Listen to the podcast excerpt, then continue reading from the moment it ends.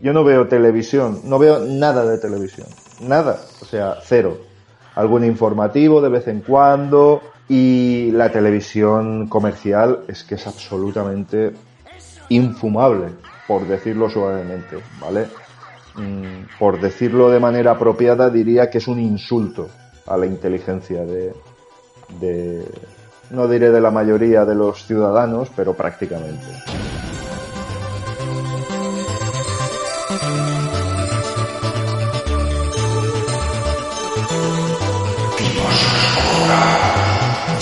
Sueños que me vienen, que me vienen en la noche. Extraños sueños que se van, que se van por la mañana. Son pesadillas que me quitan, me quitan la vida. Son pesadillas que pervierten, pervierten mi alma. Y es que soñaba que vendía mi alma al diablo. Y es que soñaba. Saludos, amigas y amigos. Esta noche tenemos un programita muy jugoso. Porque la idea es hablar de una serie de películas que, bueno, pues en uno u otro sentido nos han trastornado y hablando de trastornados, tengo a mi vera a mi tocayo y sin embargo amigo Pablo Escobedo, que ahora tiene el fetiche de robar gafas de difuntos. ¿Qué, qué estás haciendo con tu vida, muchacho? Eh, no lo sé. Todo pasó mm, hace poco, es que desde hace poco tiempo sí. hemos vivido aquí de una especie de ciclogénesis explosiva y no soy el mismo hombre gracias a esa tormenta que ha sido una tormenta cántabra del norte, ¿no? Sí, ha sido una tormenta que lo único que ha hecho ha sido que me quedase ya de per se, después de todo el tiempo de confinamiento, eh, pues ahora de repente mm, estoy todo el día sentado en la silla y sin camiseta. No sé por qué. Por algo será. Bueno, y como de costumbre también nos acompaña el señor Alex de la Vela, que la verdad no ha tenido... ¿Qué tal, compañero? Yo sé que hoy no tienes el mejor de los días y la verdad espero que nosotros no te lo acabemos de estropear. ¿Cómo, cómo te encuentras, muchacho? Bien, bien. Siempre, siempre es un placer evadirse entre las ondas radiofónicas y todas esas movidas. En realidad, tengo muchas ganas del programa de hoy, porque aquí esto una vez más, declaradamente, ha sido idea tuya, Pablo, en plan de, hostia, me voy de vacaciones, lo voy a contar yo, eh, fíjate, creo que lo dijiste en el anterior programa, pero lo voy a contar yo. Me voy de vacaciones, no tengo acceso así a PCs y me tengo que fumar lo que haya en Netflix, cuando normalmente casi todo lo que vemos, como mucho, está en Amazon Prime, ¿no? Sí. Somos así de chibaritas. y eso ha, eso ha llevado a, este thrillers increíbles españoles que no sé qué, que se, que se están produciendo por Netflix, eh, lo cual, una vez más, es algo que yo no habría visto, como casi seguro, que no habría visto de no ser por el, por el podcast. Entonces, estoy deseando ver vuestra opinión, porque últimamente que si traemos cine que nos mola porque es de Kung Fu y de artes marciales y mola, que si hay cine de, calidad porque al final las pelis tienen cierto nivel, pero ya hacía tiempo que no hacíamos un programa de, de como decía mi colega Xavi, de os tenéis que fumar algunos buenos truños, ¿no? Pues hacía tiempo que no teníamos un programa de esos y creo que hoy, no sé si truños, pero desconcertantes películas o desconcertantes interpretaciones nacionales. Bueno, esto, esto va a dar que E internacionales. Así que, muchas ganas de meterme con vosotros en esto porque hoy va a ser por, los loles, por las risas. Bueno, yo también, antes de, explicar las reglas del programa de hoy, que vosotros algo ya sabéis, eh, pero la audiencia no, porque hoy hay una variación en cuanto a nuestra mecánica habitual de podio.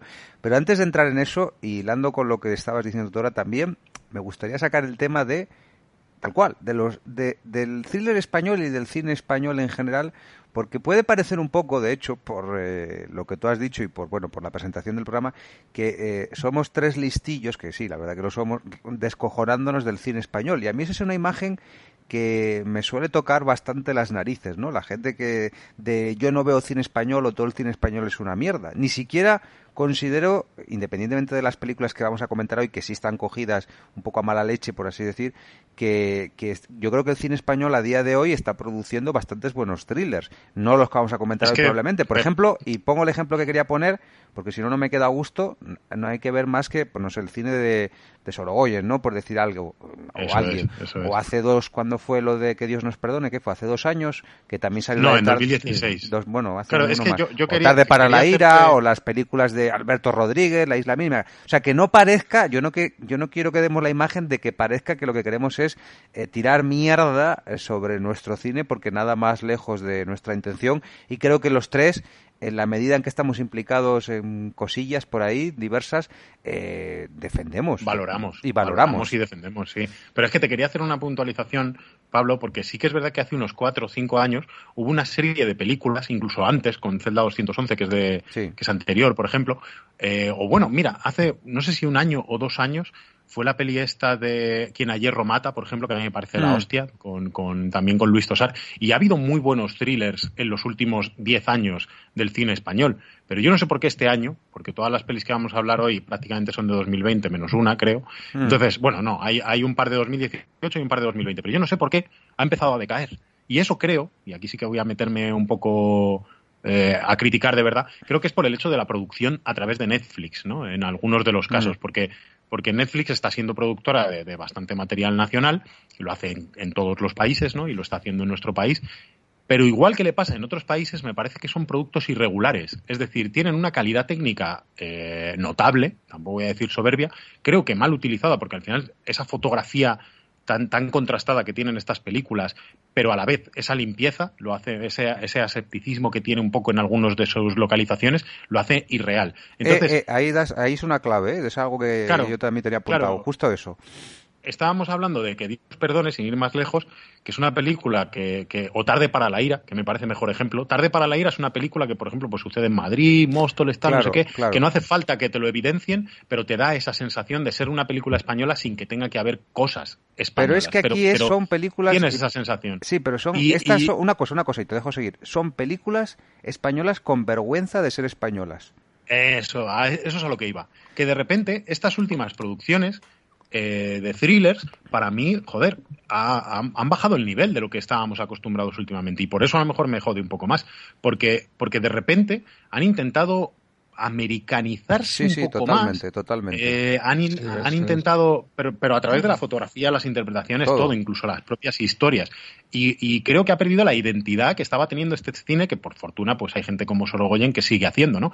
Pero pero coño, qué rabia, ¿sabes? Porque veníamos de una muy, muy buena racha. Yo no, ya no me quiero meter en algo más independiente como Magical Girl o mm. Andia, que, a mí, que a mí me encanta, ya sé que a vosotros no tanto. No, a mí, no, no lo he visto. Yo, estaba pensando en ¿eh? Magical Girl. Ah, pues a mí Magical Girl me gusta mucho. Joder, yo es que la, yo es que la aborrezco. Bueno, no entremos en. Eh, bueno, claro, ya en, gustos, pero me refiero, tienen una especie de, de, identidad, un estilo más propio, y estas que vamos a hablar hoy, varias días, es que son súper artificiales. Y bueno, ya por, eso decía que yo creo que ahí parte de la responsabilidad es más de la producción de Netflix, que hace producto nacional con actores y, obviamente pues eh, productoras españolas, ¿no? A través de ellas, pero al final tienen ese tono un poco que es de plantilla, de cortadas por el mismo patrón para que puedan funcionar incluso en otros países. Y creo que se le nota, se le nota demasiado. Entonces, para mí, hoy hay hallazgos, hay cosas interesantes en las pelis de las que vamos a hablar, pero joder, joder. Tocayo, ¿algo querrías decir? Eh, no. Ah, no, qué raro. Es que Alex ha dicho, no, Alex lo ha dicho todo bien, es que de eso, de que da la sensación de que son películas que, o sea, que, que están ambientadas en España. Sí, remotamente. esto es remotamente. pero esto es España porque no quedan más huevos en la mayoría de los casos. Que, claro, que es que es eso, es que encima se nota el sello Netflix de todas formas, eh, muchas no son producidas por Netflix, son recicladas por Netflix. Bueno, recicladas, bueno, el sello Netflix, eso, pero bueno, que ha habido, bueno, pero alguna habrá. La cosa es que yo eh, me ha pasado que estaba viendo y me parecía que estaba viendo una serie. Y sobre todo con una en concreto, que pensaba que estaba viendo una serie muy concreta, que luego lo diré, pero... Pero digo, pero esto, eh, eso tanto el tratamiento de la imagen como los interiores, como todo eso daba la sensación de, que no estaba la identidad esta de esto es cine español. Esto es como los, los, que tienen hijos y lo llaman al niño Kevin, a la niña Jennifer, pues viene a ser un poco eso. No, en serio, ¿eh? De todas formas, a ver, ahora hemos echado un buen chaparrón y ya entraremos película por película, que hay cosas que a mí me parecen muy salvables, ¿eh? Tampoco es cuestión de que parezca que esto es todo un despropósito. Quizás el mayor despropósito es el, el guion, en la mayoría de los casos, ¿no? Luego ya... Bueno, bueno, bueno, bueno. ¿eh? Para mí, ¿eh? Para mí. Para mí el guion es lo que mata a la mayoría de estas propuestas. Luego ya la puesta en escena, eh, bueno, ya la comentaremos. Pero esto lo mejor ya es dar nombres, así que eh, voy a explicar brevemente, aunque vosotros ya estéis al corriente de cuál es esa variación respecto a cómo hacemos nosotros los rankings. Vamos a tener cuatro películas, por si no lo habíamos dicho. Y eh, ya que hemos titulado el programa Increíbles, Increíbles thrillers españoles de Netflix, pues eh, en lugar de hacer un ranking de mm, más mala a mejor, eh, vamos a hacer uno de mm, menos, ¿cómo decirlo? Eh, más creíble a más increíble. O sea que nuestra medalla de oro va a ser la que nos parezca la mayor barra basada de todo lo que tenemos y no es fácil hacer un ranking teniendo en cuenta este criterio, ¿eh? No es nada fácil. Joder, tío, yo es que estoy, estoy, estoy eh, totalmente abrumado por este nuevo criterio. Estoy loco. No sé cuál poner porque me va a tocar a mí, como siempre, abrir las hostilidades. pues te va a la más creíble. La más creíble. Que no tiene por qué ser, no tiene por qué ser ni la mejor ni la que más te haya gustado, ¿eh? Ojo. La más creíble es Triangle, o sea, ya te lo digo ya, ¿sabes? O sea, la más creíble, es Prime, ¿no? Bueno, y voy a, a ver, otro, otro matiz que quiero dar, que vosotros ya lo sabéis, pero bueno. Tenemos cuatro películas, dos tienen claros elementos fantásticos. Eh, hay una que es ambigua y otra que no tiene ninguno, vamos a decir. Pero eso no tiene que ver con ser más creíble o más verosímil aristotélicamente hablando o menos. Lo digo porque podría parecer que las fantásticas eh, son deliberadamente más increíbles y en mi caso no es así. Así que es que son muchos factores los que hay que tener aquí en cuenta, ¿vale? Tocayo, pero bueno, tírate a la piscina, no te lo pienses mucho y, total, como al final vamos a acabar hablando de todas, da un poco igual por cuál empieces. Pues a ver.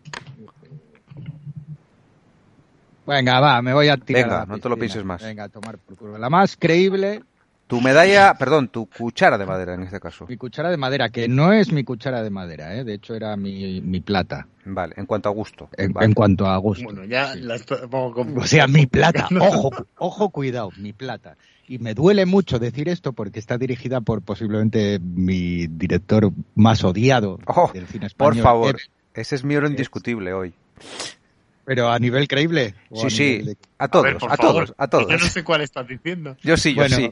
año 2018, El Aviso, dirigida por mi amigo Daniel Calparsoro. ¿Y para ti esto es lo más creíble? No, no, no, no, no, más, no, no, estaba yo, mira, he metido, me he colado. Yo pensaba que te referías a otra, pero vale, no, el aviso. Bueno, hablemos del aviso, venga, vamos a centrarnos. Ahí dentro mataron a un tío hace 10 años. ¿No le parece un poco raro? ¿El qué? Que haya habido dos tiroteos en un mismo sitio. En los dos cinco personas presentes. En los dos un niño de 10 años. Ya no creo que es raro. Porque en 1955 ya hubo ahí un asesinato. Y también ocurrió el 12 de abril. Eh, vale. El, el, aviso, pues nada, yo creo, a ver, a niveles de credibilidad, digo dentro de la, dentro de la, digamos, de la estructura de la historia, sí porque se puede tomar también desde el punto de que todo esto esté sucediendo en la cabeza de una persona. Bueno, esta era la que decía yo que era ambigua, ¿no? Con lo del elemento fantástico. Sí, bueno, hombre, esta no es ambigua, para mí esta tiene unos claros componentes fantásticos, ¿no? Mm, pero absolutamente. Pero sí pues que. Yo no me he quedado, no me ha parecido eso tan claro, ¿eh? Que fuera fantástico. Cuenta, cuenta de qué va, a ver si no parece increíble. Ah, no, eso pues es otro tema, eso es otro tema, ¿eh? Que increíble estoy convencido de que sí que es. Pero bueno, cuenta el pues, argumento, sí. Pues la película va de dos amigos que, que nada, pues que van a hacer una cena en casa con la novia de uno de ellos. Sí. Y él la va a pedir para matrimonio, no sé qué. Nos dejan entrever que el otro muchacho, el otro pobre muchacho, siempre ha estado enamorado de ella en secreto, o oh, sorpresa y antes de ir les dice la chica, le dice la chica a él, al pobre hombre, digamos, a Raúl Arevalo, a Raúl Arevalo, que es nuestro amigo, el indiscutible prota de esta peli, eh, le dice, oye, por favor, eh, vete a comprar, eh, vete a comprar unos hielos al 24, que es la única tienda que hay en toda España. la gasolinera, que dicen 24 y es una gasolinera. es una puta gasolinera. Que eso, por eso digo yo también que es lo más creíble, porque es el único sitio en el que se reconoce algo medianamente español. Mm. Que es esa gasolinera ahí, ¿sabes? Tirada en medio de aluche, ahí, totalmente desvalida. O bueno, donde sea, ¿sabes? Me, da igual. te, pilla, te pillan en el norte. Claro. ¿Sabes? No, pero bueno, eso, pero vamos, yo tengo ese recuerdo, ¿no? Entonces tal, así pues es esa cosa ahí, esa cosa totalmente atemporal que existe en España, ¿no? Que son esas gasolinericas y tal. que es una gasolinera que tiene cuatro revistas porno y tres botes de aceite, como todas, pero la peña va allí a comprar. Todo. hacer la compra de la semana. Va a comprar, los chavales van allí a pasar la tarde, yo es que yo no sé dónde viven, sinceramente. Eh, Parece que eh, viven ahí en, ¿sabes? Ahí en las Barranquillas o algo, porque es que yo no me lo explico. Es decir, vamos al 24. es, es que yo vivo muy cerca de una gasolinera y, es muy dado lo de me bajo a la gasolina por un litro cuando es tarde. Y, joder. O sea, si es tarde, sí, pero es que la peña va a las 12 de la mañana. ya, sí, eso No me jodas. El caso es que, lo de la, tiene las, revistas, perdona, tío, pero es que tiene las revistas porno justo, justo al lado o sea, una encima de otra con las revistas de videojuegos para los niños. O sea, eso ya por ahí mal, el que el gasolinero. Bueno, que espera, una cosa, el gasolinero, que es Antonio Dechen, que lleva 20 años, en 20 años solo se ha tomado un descanso en una tienda de 24 horas, ¿eh? Que esto es para comentar. Y hay un plano en el que tiene bigote y en el resto no. Sí, pero eh, que en 20 años trabajes en un 24 horas y solo te tomes un descanso. O sea, tiene mérito eso, el ¿eh?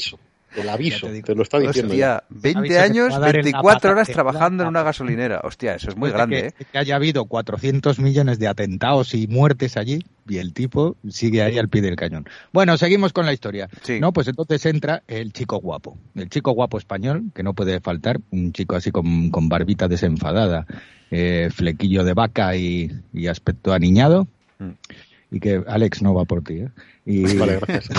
un tío muy atractivo, que diría Alex. Sí, un tío muy atractivo, así muy alto, muy, muy, muy guapo español. ¿sabes? Entonces está Guapo español, muy español. Bueno, español no parece mucho, la verdad, pero bueno, no, ah, responde al más italiano, parece más italiano que español, ese ser rollo de... Bueno, en fin, pues nada, entonces llegan unos y no sé qué, y papá pum pum, y le meten hierno al asunto y le dan matar y le un balazo en la cabeza y oh ha muerto no sé qué. Entonces la gasolinera atracando la gasolinera no entendemos bueno es que no no porque resulta que sí sí en la, en la, primera está atracando la gasolinera sí, está atracando, sí, sí, le está, le está esperando fuera. Uno con una moto creo o con un coche no escucha no porque porque hay un tío con una pistola dentro al lado de él y los otros como que van a dispararle a él que el tío se aparece de la nada.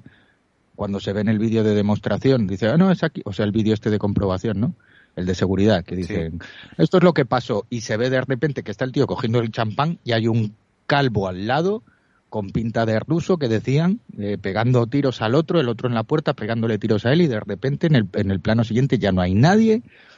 No es una cosa muy porque nadie entra a robar ahí, ahí simplemente se asoma el chaval y pega un tiro al y pega un tiro aquí al, al guapérrimo. ¿Sabes? Es que no lo entiendo. Pero yo sobre... Sí, esa es como una lucha de bandas, sí, puede ser algo así, es que no queda claro. Es que el otro aparece de la nada y con un arma, bueno, el otro sigue con el champán en la mano, no entiendo nada, pero bueno... este, este, personaje yo no me queda claro si es policía, el, el chico, el, tipo atractivo me refiero. ¿Se yo pensaba que, también, pero no. No, no, no. Dicen ah. que está saliendo de una reunión, trabaja en una oficina y yo pensaba, serán policías. el hermano, ¿no? El hermano parece que es policía. Sí, Claro, yo, daba por este hecho que eran todos al principio. Luego ya me entró un lío que no, bueno, como con más cosas. Raúl, Arevalo, cuando ahueca la voz, todo el mundo piensa que es policía. ¿Por qué hace eso, Dios? O sea, de verdad, en esta película es exageradísimo. O sea, y yo creo que es un actor cojonudísimo, ¿eh? las cosas como son.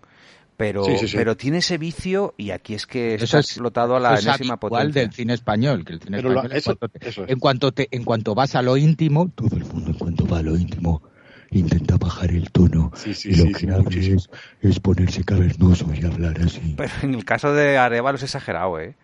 Bueno, y, en, todas las películas de nuestro amigo M, que vamos a decir luego. Hmm. Pero bueno, en fin. Eh, bueno, pues eso, entonces nada, le pegan un tiro y, ah, ah Dios mío, está muerto, no sé qué. Y, y, y, el otro, pues dice, no, mierda, oh, no sé cuánto. Y bueno, entonces se sucede como una especie de drama costumbrista allí con la otra, porque dicen, no, no sé cuánto y tal. Y el tipo empieza a investigar. Que el tipo es matemático, matiz importante. Es, un matemático, es como una especie de Nash. El enigma de Fermat. Es un matemático loco, Que ha, estado en, ha estado en tratamiento. O también una mente peligrosa puede ser, ¿no? Claro, sí, que tiene todas las trazas de ser psicótico, bipolar. No, peligrosa no, como era una mente maravillosa. Maravillosa. Una mente maravillosa, un Nash, ¿no? ¿No era sí, Nash, sí, sí, sí, sí. O tal, entonces eso, el tipo ahí de repente empieza como a tener delirios de grandeza y empieza a hacer cálculos y tal, y se da cuenta de que en ese lugar, cada X años, muere la misma gente. Y ahí la película ya empieza a desbarrar. Vamos claro, un chaval de 10, un chaval de 10 años, un señor de 52, otro de 42 y otro de uno de 21. Hay una de secuencia numérica. Todos los que estaban en la gasolinera, justo en ese momento. Todos los que estaban en ese momento. Y luego eso, que cada X años son 10 años, o sea, la misma edad que los que van muriendo, como por ejemplo, hace 10 años pasó esto, hace 21 tantos, hace 32 tantos y hace 42 tantos. Entonces se van sucediendo ahí como una especie de investigación de que el tío intenta comprobar que eso es así. Y claro, y luego, pues claro, porque esto sucede el 12 de abril, pero el atraco o el ataque este es el 2. Pero al chico, a su amigo, el guapérrimo, lo van a desconectar el día 12. Y entonces todo le cuadra y dice, oh Dios mío, y bueno, y entonces toda, la película ya empieza luego a, ponerse rara, se pone muy calparsoriana y ya ahí ya pierdes un poco el hilo. Pero bueno, en fin, eh, eso es más o menos un poco la historia. Sí, bueno, yo, yo el argumento por añadir, eh, digamos que es la trama principal, pero luego está la subtrama del niño y de su, voy a decirlo, y de su puta madre, porque, o sea, lo digo de coña, pero eh, el personaje que hace Aura Garrido o sea, Mira que la adoro a esa mujer. Sí, sí, yo también, pero, pero eh, no el personaje, eh, no ella. el personaje eh, merecería haber muerto en la película, o sea, dentro de la trama, porque no se puede ser peor madre. O sea, de verdad, no, no he visto cosa más desquiciada en mi puñetera vida. ¿Ya has visto, ya has visto el niño ese que, tiene nueve años? ¿Pero qué cojones de nueve años va a tener ese chaval? Bueno, sí, seguramente tenga alguno más. Me encanta, me encanta los trasuntos que hay para no para no pagar derechos de, Minecraft. Es como al niño ah, le encanta Minecraft y en realidad lleva unas camisetas que, que pone Virtual Gamer o algo así, pero todo es con la estética Minecraft. Y, pasa varias veces. Utilizan como marcas blancas para que no les, para que no les pillen por ahí. Bueno, eh, aquí esta película, eh, yo decía lo de ambigua porque sí que es verdad que eh, juegan en todo momento con la locura del personaje de Raúl Arevalo y con su confabulación conspiranoica que él tiene en la mente, esa que dices tú que está investigando ese bucle temporal donde se cumple siempre un homicidio. Y bueno, sí, al, al final, no vamos a destripar mucho, da la sensación de que eh, efectivamente había ahí algo que no se explica, porque aquí entramos otra vez, y yo sé que ese debate lo hemos tenido miles de veces, pero hoy también lo voy a sacar a colación. A mí me parece muy bien que la gente eh, haga fantasía, ciencia ficción, géneros eh, de ficción fantástica, vamos a decir. Yo soy el primero en celebrarlo. Lo que no me puede, o sea, lo que no puede ser constantemente, y yo veo que esto es una tendencia, no diría solo del cine español, pero bueno, que es otro de los de, de, de los dejes que ha copiado del americano, es que ya todo vale. No hay que dar ninguna explicación de por qué las cosas pasan. Las cosas pasan porque sí y si lo compras bien y si no también. Y en esta película, cuando el argumento, digamos, eh, toma la decisión, el guion, de apostar por lo sobrenatural o por lo fantástico, eh, es porque sí. O sea, en ningún momento, ni cuando acaba la película, ni no hay una escena post créditos que te explique ni mínimamente por qué se producían los hechos. Y a mí en esta película me toca las narices especialmente, porque es que Así puedes contar lo que te salga de las narices. Eh, simplemente te detienes en la acción, pero eh, en ningún momento justificas lo que estás contando, ¿no? Y yo en esta película lo he notado muchísimo. Eh, en mi podio, por cierto, que no lo hemos dicho, yo la tenía en en, La Plata, porque me parece que es de las más tramposas. Las otras también, pero es que esta ni se molesta en buscar eso, una explicación a todo lo que está pasando y me parece que es un despropósito eso.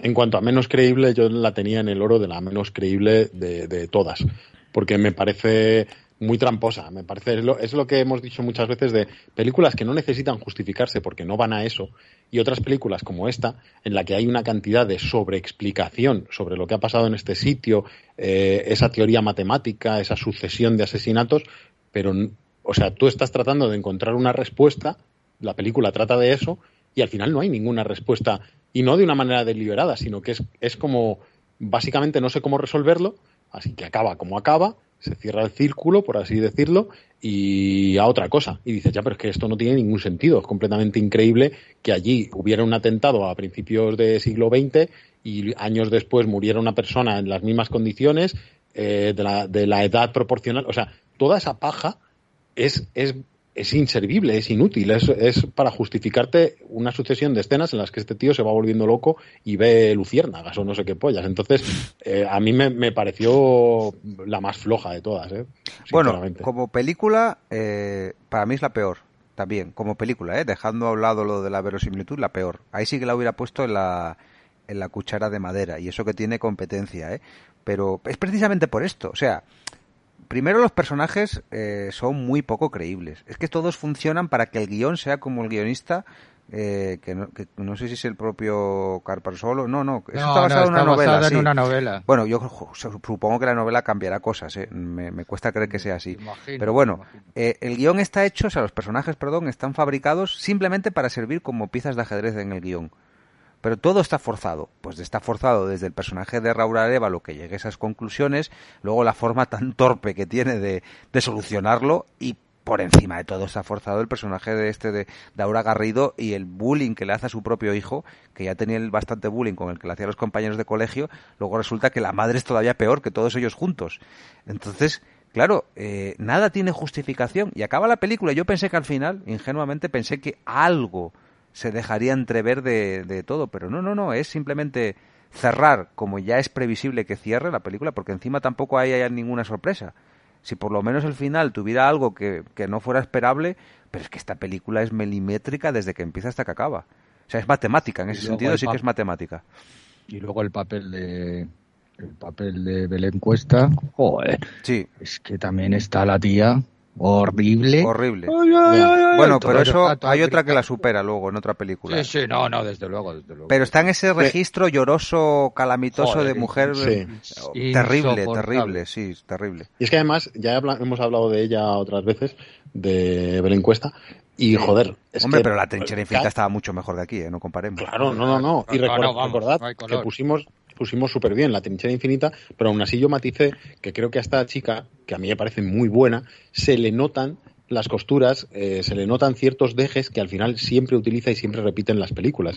Y, para el drama, y tanto para la, comedia, para la comedia funciona muy bien, la verdad, pero en el drama esos recursos de, el, lastimeo y el lloriqueo y, el entrecortar la voz y el tartamudeo, que lo utiliza siempre, aquí están fuera de contexto, están sobreactuados, porque el resto de la peli es como habéis dicho, gente susurrando, no, ¿por qué tal? ¿Por qué cual? Y, ella, sin embargo, se lo lleva a un naturalismo de, mujer destrozada que, la, saca de, la coherencia con, lo demás que estás viendo. Entonces, por desgracia, una vez más, pues una tía que a mí me parece cojonudísima, eh, en un papel que es que no tiene ni pies ni cabeza para ella, que es que yo creo que lo difícil es defender esos papeles.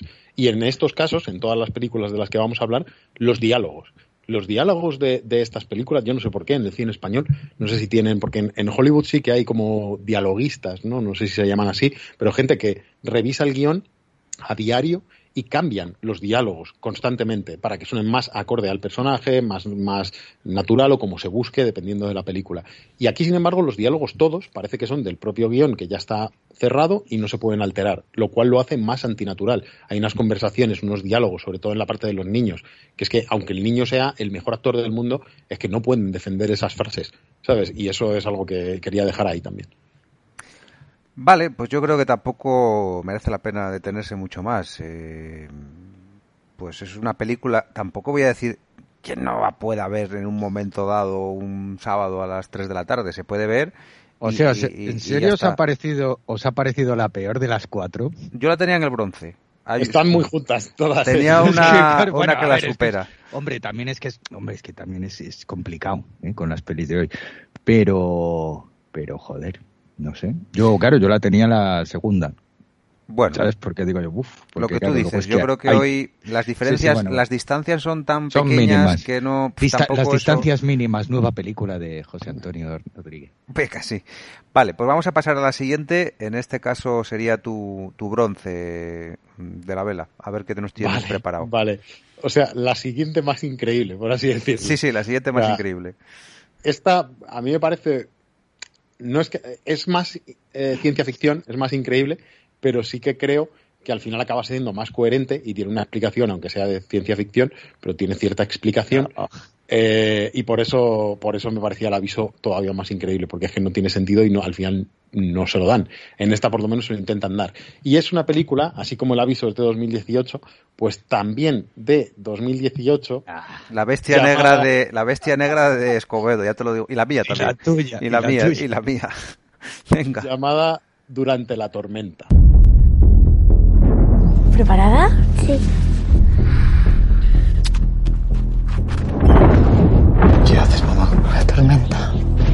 Igual que la de hace años. ¿Y esto? Esta cinta se grabó exactamente el día de hoy, pero de 1989. Ese niño se llamaba Nicolás Lasarte. El vecino de al lado mató a su mujer. Y entonces murió atropellado.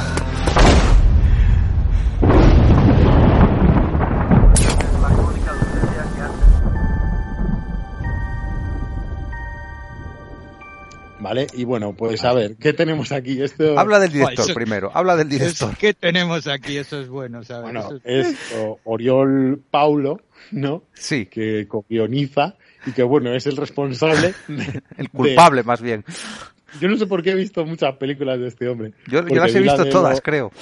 La de los ojos de Julia la vi en el cine incluso. Sí. Pero bueno, sobre todo por la que más le respetamos y le valoramos, sí, por Contratiempo de 2016, con, Mario Casa and Friends and Company, eh, que es una peli también súper tramposa y, loquísima, y en la que todo el mundo susurra mucho. Pero bueno, aún así a mí me gustó más.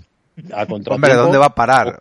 la comedia del año fue al contratiempo. Contratiempo yo me lo pasé, no creo que no me he reído tanto en mucho tiempo, ¿eh? Sí, sí, el mejor final de la historia del cine español. Madre Dios. Y lo repite aquí. Y lo repite, lo repite, sí, Repite la fuerza. El caso es que, bueno, aquí durante la tormenta, eh, aquí hay muchos personajes, pero bueno, la protagonista es Adriana Ugarte, eh, que me parece la más salvable casi de la noche. ¿En serio? Y sí, lo que pasa es que insisto en lo que yo decía antes, que es que si te lo ponen así de difícil, ¿sabes? Si te ponen así difícil con estos diálogos y estos guiones, pues bueno, es que tampoco es mucho decir, ¿eh? que esté bien. Yo creo que está para matarla, ¿eh? para matarla. Adriana Ahogarte. Sí, sí, sí. Joder, está para matar al Oriol Pablo este, porque vamos a ver, vamos a ver. Aquí, para empezar... Yo creo que deberías contar un poco del argumento antes de entrar en el casting. Sí, sí, sí, sí, sí. Voy con el argumento y luego decís quién es cada uno. Eh, para empezar, hay gente que vive eh, por Pozuelo o así, ¿sabes? para, el que no sea de Madrid, pues... Eh, esto es Barcelona. Ya, ya, ya, ya, está grabada en Cataluña, pero yo me hago mucho a eso de Pozuelo porque trabajo al lado y, el estatus social es un poco el mismo, ¿no? Estas grandes urbanizaciones residenciales de... de pero es con peluquín. Sí, efectivamente, y, y, coches caros aparcados en sus garajes, ¿no? y familias súper, súper de anuncio con, con, una niña monísima que tiene un cuarto que es como mi salón, etc. ¿no? Ese, esa clase de vida y esa clase social es en la que nos vamos a mover hoy, o en durante esta película. Y bueno, pues eh, es, vive felizmente con el tipo este de la casa de papel, el profesor ese de la casa de papel, no sé cómo se llama. Eh, el Gafitas. Se, acaba de soy Álvaro Monte un, actor que también a mí me parece completamente anti-español. O sea, no. no... ¿Anti-español? aquí, es, donde dirá la, aquí es donde dirá la gente. Claro, y aquí es donde dicen la gente que ya es el número uno de mis tocadores de huevos, que dirán, ah, es que es el típico actor de teatro. Ah, sí, es verdad, sí, sí, sí. ¿Sabes? ¿pero por qué? Porque pronuncia. ¿Sabes? Lo que pasa es que el pavo tiene una afectación que no es que no habla, declama. Porque me gusta cómo hablo y entonces hablo siempre así. Da la impresión de que se come un poco la polla, ¿no? interpretando. Él mismo se ve genial. O sea, es el típico actor que parece que se está mirando en un espejo eh, en todo momento. a mí me da, mucha grima. hombre, para el papel no está mal. Para el papel que hace no está mal. Sí, a mí no me parece que esté mal él, precisamente. Eh, si es que lo que no tiene sentido para mí en esta película, eh, una vez más, pues son los diálogos, pero bueno, y, las situaciones forzadas que luego intenta explicar ahí con pinzas. pero bueno, durante. Pero bueno, ya llegaremos. ya, llegaremos. Ya llegaremos. Spoiler. El, caso es que. Spoiler alert. voy a intentar resumirla súper rápido. Hostia, eso sí que tiene mérito. Esta gente se ha mudado a una casa son gente de bien, él trabaja en una empresa y ella de alguna manera ha tenido que renunciar a sus sueños de ser doctora. Es Una película de 2020, amigo, donde una señora que tiene un hijo tiene que renunciar a su profesión. Sí, es uno de los conflictos y es un poco extraño. No, ella renuncia por propia voluntad. O eso claro, claro, sí, pero porque, porque, porque va a tener la hija. Ah, vale, es verdad, sí. Sí, y arrastra. La gracia es que, bueno, si ya lo elige y tal, pues mira, está en su derecho totalmente. Pero, pero que ellos decidan, pues mira, yo sigo trabajando y tú te encargas de, la, de la niña, vale, muy bien, haced lo que queráis. Pero en realidad luego la peli te ve que hay un conflicto ahí, que ella se siente un poco culpable de la vida que podría haber tenido si hubiese llegado a ser eh, doctora, ¿no? Médica. Este era como la, número uno de la promoción. Claro, claro. puta ama, vamos. Y se ha quedado un poco, con todos nuestros respetos, que ya. ya no, no, déjate de respetos. Como, en auxiliar de enfermería o algo así, ¿no? Entonces, eh, bueno, pues ella lleva esta vida más, más hogareña, cuidando de la hija, y resulta que, bueno, durante la tormenta, ¿no? que se llama la película, de la primera noche en la que se han mudado allí, ellos descubren unas cintas de vídeo de un chaval que se grababa eh, tocando la guitarra. En el inicio de la película hemos visto que este chaval que se grababa tocando la guitarra presenció un asesinato por parte de su vecino, salió corriendo como a ver qué pasaba y le atropelló un coche. Voy a dar una pista de su vecino, a ver si alguien adivina quién es. Es un señor que ya en la primera escena aparece con los ojos llorosos. Y no digo más. Cosa que no hace nunca, y es muy bajito, pero tiene pelo, ¿eh? Tiene pelo, cuidado. Y tiene peluquín. pues eso es para despistar. Ya está. A ver, deja pensar. A joder, estaba mejor el suspense. Que no, que no. El vecino, Javi, en este caso, Javier Gutiérrez, eh, el bueno, Javi. Javier Ojos eh, Llorosos Gutiérrez, sí. A mí me cae muy bien, sinceramente, más allá de lo que haga. Hombre, a ver, una cosa, es un pedazo de actor, creo que eso no lo pone nadie en duda. pero igual, claro. No, yo lo que voy a... No, a ver, yo le tengo mucho respeto, pero por películas como esta se lo pierdo. Porque... Y no, y no creo que sea culpa de él, ¿eh? Creo que los, los directores ya, ya, ya se lo deben pedir. Pero, hombre pero es que ya, eh, como decimos en Asturias, fiede directamente esa afectación llorosa.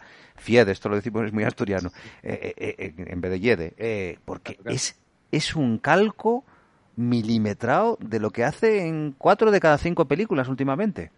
Pero bueno, es lo que hay. Bueno, pues su vecino, que es Javier Gutiérrez, se ve que ha tenido una trifulca y justo este niño sale corriendo porque le ha visto asesinar a su mujer y, le atropella un coche al niño, ¿no? Durante una tormenta hace no sé cuánto, 20 años o algo así, ¿no? Entonces, ellos ven estas cintas así sin darle mucha importancia, pero justo esa noche hay una tormenta también. Entonces la, la mujer, que ya está un poco pues eh, con la mosca detrás de la oreja, se pone estos vídeos y de repente, mm, bueno, perdón, hay una cena antes en la que descubren lo que le pasó al niño, ¿no? En plan de, pues este niño resulta que, porque dicen, hemos estado viendo unos vídeos, hay un vecino suyo allí, amigo de ellos, eh, y le dice, joder, pues ese niño se murió, era amigo mío cuando yo era pequeño, etc. Era su mejor amigo. Bueno, era su mejor amigo, sí. Mm. Y, bueno, entonces durante esa tormenta, esa noche, la mujer se pone las cintas, no sé muy bien por qué, y contacta como... Frequency, empieza Frequency. Literal, sí, sí, de Frequency, de Dennis Quaid. Es, es Frequency, pero en lugar de que con una radio, pues es con, con, una tele, que se han dejado ahí unos vídeos. Y se pone en contacto con el niño y le dice, no salgas a la calle, que justo si sales vas a morir. Y le avisa. Entonces, eh, aquí otra vez el aviso. Mm. Entonces, este niño, pues, ha escuchado el asesinato y todo igual, pero en lugar de salir corriendo a la calle, pues espera un poco más, sale y ya se alteran los acontecimientos. Aquí ya jugamos con pelis de viajes en el tiempo. Pero lo bueno que hace es que en lugar de viajar nadie en el tiempo, de repente esta mujer se despierta y claro, al despertarse está en un lugar totalmente diferente, siendo una persona relativamente diferente. Es la misma, pero ha cumplido su sueño de ser doctora y tal, y todo ha cambiado a su alrededor. La gente que conoce, pues su marido ya no es su marido, etc. Y, bueno, pues es porque ha alterado esa línea temporal y el, transcurso del tiempo ha sucedido de forma diferente, la gente ha tomado eh, decisiones diferentes, como el efecto mariposa, solo por el hecho de que el niño no haya muerto. Eh, ¿Sabes de qué me acordé yo viendo esta película? ¿Sabes de qué me acordé? Que además te sonará mm, lo que lo tenemos reciente. Me acordé del ruido del trueno. de Bradbury. Sí, también, claro, efectivamente. Alteras, claro, alteras algo en el pasado y de esa manera, pues el mundo ha evolucionado de forma diferente. Em, una vez, este es un poco el argumento, pero una vez visto esto, pues es ella intentando eh, conseguir que la gente crea que, ella viene de una línea temporal diferente eh, conoce a un policía, este policía le empieza a echar una mano de una forma un poco desinteresada e injustificada. a echar una mano porque ella está buscando a su hija que ya no ha nacido en esta línea temporal. Claro, entonces es, es los devenires de, nuestra amiga Ugarte eh, intentando recuperar su vida. Su marido ya no es su marido, su hija no está, hasta que descubre lo que ha pasado con las cintas y de una forma súper perogrullesca eh, Belén Rueda le cuenta. Aparición estelar, atención. si tú repites las mismas condiciones y pones la cámara y hay una tormenta y no sé qué, se abrirá un vórtice en el que tendrás una ocasión durante tantas horas. ¿Pero qué me está diciendo? Belén, Belén Tristan Baker, porque vamos. No tiene, cabeza eso, ¿eh? Se van a verla. Ah, pues una mujer escribió un libro sobre que un niño le contó de que, vio a una mujer en un televisor y dice, hostia, era yo. Y va a conocer a esta escritora y esta escritora de repente, Tristan Baker, ya lo habéis dicho, o sea, se monta una pájara que como si fuera Insidious esto, diciéndole que, que, pues eso, que se puede abrir un vórtice temporal, no sé qué. Pero ¿cómo sabe usted eso, señora? Pero que esto es una despachate. Entonces, eh, eh, bueno, pues ella intenta ahogarte, intenta volver a su línea Mientras no deja de llorar y gritar en toda la película, que es muy agradable. Eso, eso, eso está desquiciadísima porque, claro, la situación es la que es. Tú te despiertas en esas y a ver cómo. pero hay un momento que te cansas, ¿no? Aunque sea desquiciante la situación, humanamente te cansas de gritar y de llorar me flipa estas cosas que tienen las películas de, de, los personajes dan por hecho que la gente con la que se cruzan ya saben lo que tú has visto en la película. Y es y no es así. Entonces claro de repente eh, le dicen pero señor qué está usted haciendo no porque mi hija no sé qué coño siéntate y cuéntale mira ha pasado esto. Yo he visto a un niño no sé qué, y me he no no no lo, no lo cuenta se desquicia y ya está Claro, por eso digo que es, eso, que, claro, que llega ese que llega un momento que estás viendo la película y la tipa repite el mismo patrón con todo Dios conocido que se conoce, que se encuentra, ¿no? Como diciendo, vamos a ver, ¿no? Porque vale, al principio llega, llega, o sea, llega al hospital y le dicen, no, no, usted es la doctora, usted tiene que operar. Aquí, por favor. Dice, no, no, pero ¿qué pasa? Esto es una broma, no sé qué, ah, y se va. ¿No? Luego habla con el, luego va a buscar al marido. Ya directamente la tía le dice, pero ¿quién es usted? ¿Sabes? La, secretaria. Hmm. El marido no la...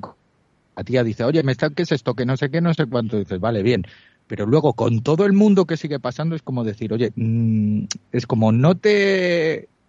claro, a ver, es que esto visto desde fuera es fácil, ¿no? Pero dice, pero no te cabe la posibilidad de que haya pasado alguna movida, ya que has visto a un niño y has hablado con un niño de hace 30 años.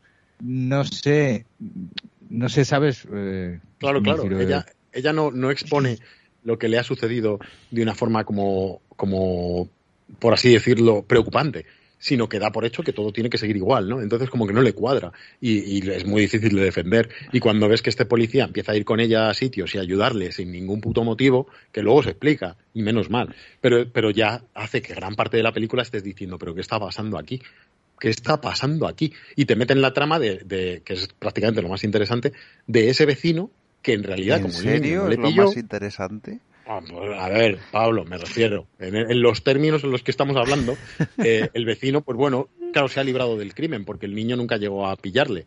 Y, el entonces, bueno, entonces te metes situaciones de, de rollo solo en casa del niño colándose en la casa del vecino para ver qué ha pasado realmente y justo este tipo descuartizando a la mujer y no sé qué, y luego tiene un matadero y se la quiere llevar allí. Súper original, poniéndose Requiem de Mozart para. Y que además es un tipo. hay un desmiembre. Que, que, es multimillonario, pero luego trabaja ahí de correrla en un matadero. O sea, es una cosa que dices tú. Ya, sí, es, no me como el jefe, en realidad. Qué casualidad, además, que trabaja en un matadero, ¿no? Qué, qué, oportuno para la película. Hay otra cosa que es la trama esta romántica que él tiene con su amante que es el, que por eso el, a la mujer. Sí, sí, que el amante, el amante, claro, hay una escena inicial que, que es el puto descojone, y ya te cuenta la película que hay una cena, antes de que pase todos estos conflictos que has contado tú, hay una, cena entre la amante que es la madre de un amigo, claro, es que esto es un follón de explicar, pero bueno, para que el amigo que hemos dicho antes, sí, el amigo, con su madre cierto, grandísimo actor también de teatro musical, ¿eh? ya lo digo con toda la sorna del mundo, Miquel Fernández, ganador de Ducara me suena, que también es muy español. Bueno, a lo que iba. Entonces eh, están cenando y tú ves a la madre que parece que, que la acaban de apuñalar también, que está como muy triste. Y dices, joder, ¿qué le pasará a esta señora? Luego cuando descubres lo que le pasó, ya viene la tormenta, dice, ya viene, ya pero, viene. Mamá, pero, si, pero si esta señora lleva 20 años triste también no se ha tomado un respiro. Es como de Chen en la, gasolinera, que está siempre en guardia. O sea, por favor, no, no hagamos personajes ridículos para justificar historias todavía más ridículas. Entonces, lo de este personaje de la madre, a mí me parece la puta coña, ¿eh? Es para mí el más, voy a decir, más gracioso de toda la película, por decir algo. Porque son personajes de cartón piedra. Y este piloto de avión, que no se lo cree nadie, eh, otro tanto de lo mismo, el mejor amigo del niño. O sea, bueno, y ya está. Eh, sigue tú porque yo ya no me atrevo a contar. No hemos hablado del chino todavía, ¿eh? Manda huevos. Dale tú al chino. No, no, no, no, me atrevo. a ver, y luego pasa también que, bueno, pues chino. Eh, no, es que cómo hablar de chino sin contar el desenlace. Y sin hablar de su padre, sí. Bueno, como es, que, madre de Dios. Menos mal, esto es como el chiste ese de, esto es como el chiste de, oye, tú, es como el de, oye, tu hermana, tu hermana tiene el teléfono de una persona tatuado en el brazo. Dice, a ver, que es que estuvo prisionero en Auschwitz. ¿Y les llama de vez en cuando? Dice, joder, Mari Carmen, menos mal que no guapa. joder, tío. esto era por lo del chino.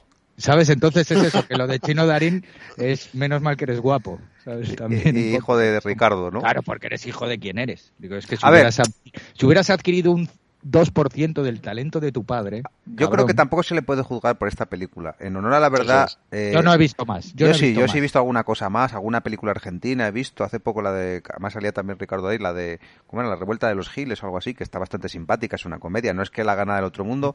Y de hecho aquí hablamos de él una vez porque eh, comentamos esta película, la de Mújica, que no recuerdo era el nombre, que salía también Eduardo Latorre y estaba él.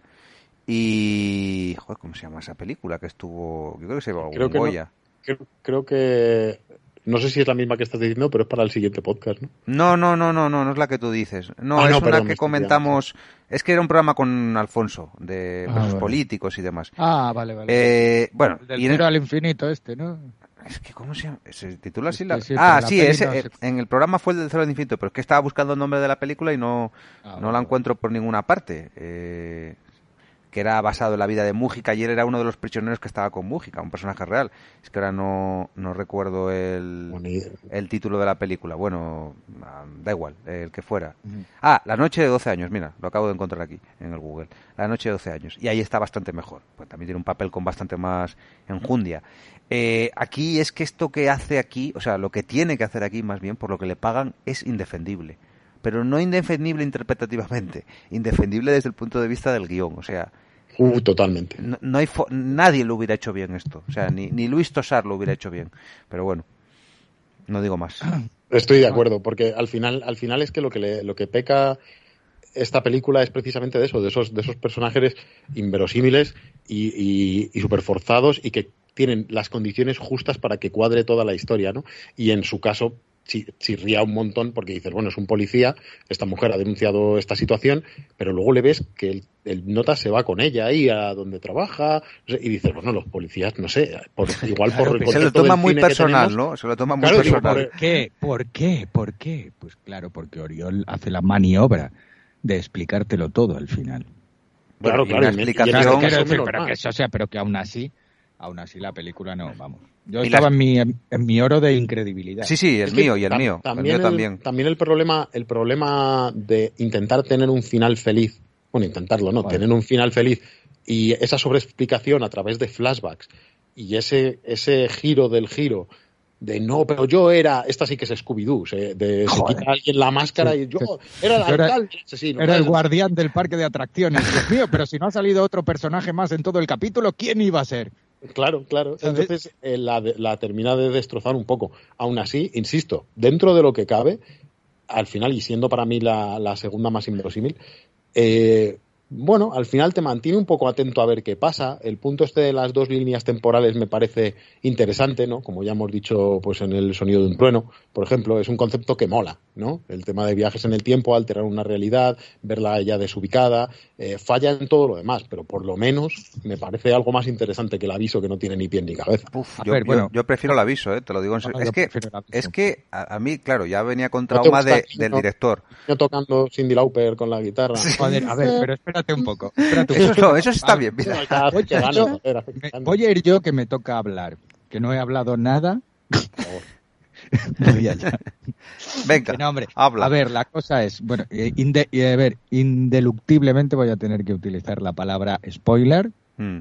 para contar, porque claro, todo esto no se puede explicar si no hay un spoiler, ¿sabes? Quiero decir. Por favor, por favor, adelante. Entonces, a ver, eh, para esa, para digamos esa resolución tan oriol, sí, sí. tan oriolesca, ¿no? Que, que, que es ese, esos, todos esos mm, movimientos, todas esas técnicas eh, súper originales de ir subiendo la música, chan, chan, chan, chan, chan, chan, al igual que el contratiempo, para encontrarte a Ana Van con una nariz postiza. Que aquí también está, este por cierto, ¿eh? Yo pensé hasta que era el mismo personaje, fíjate.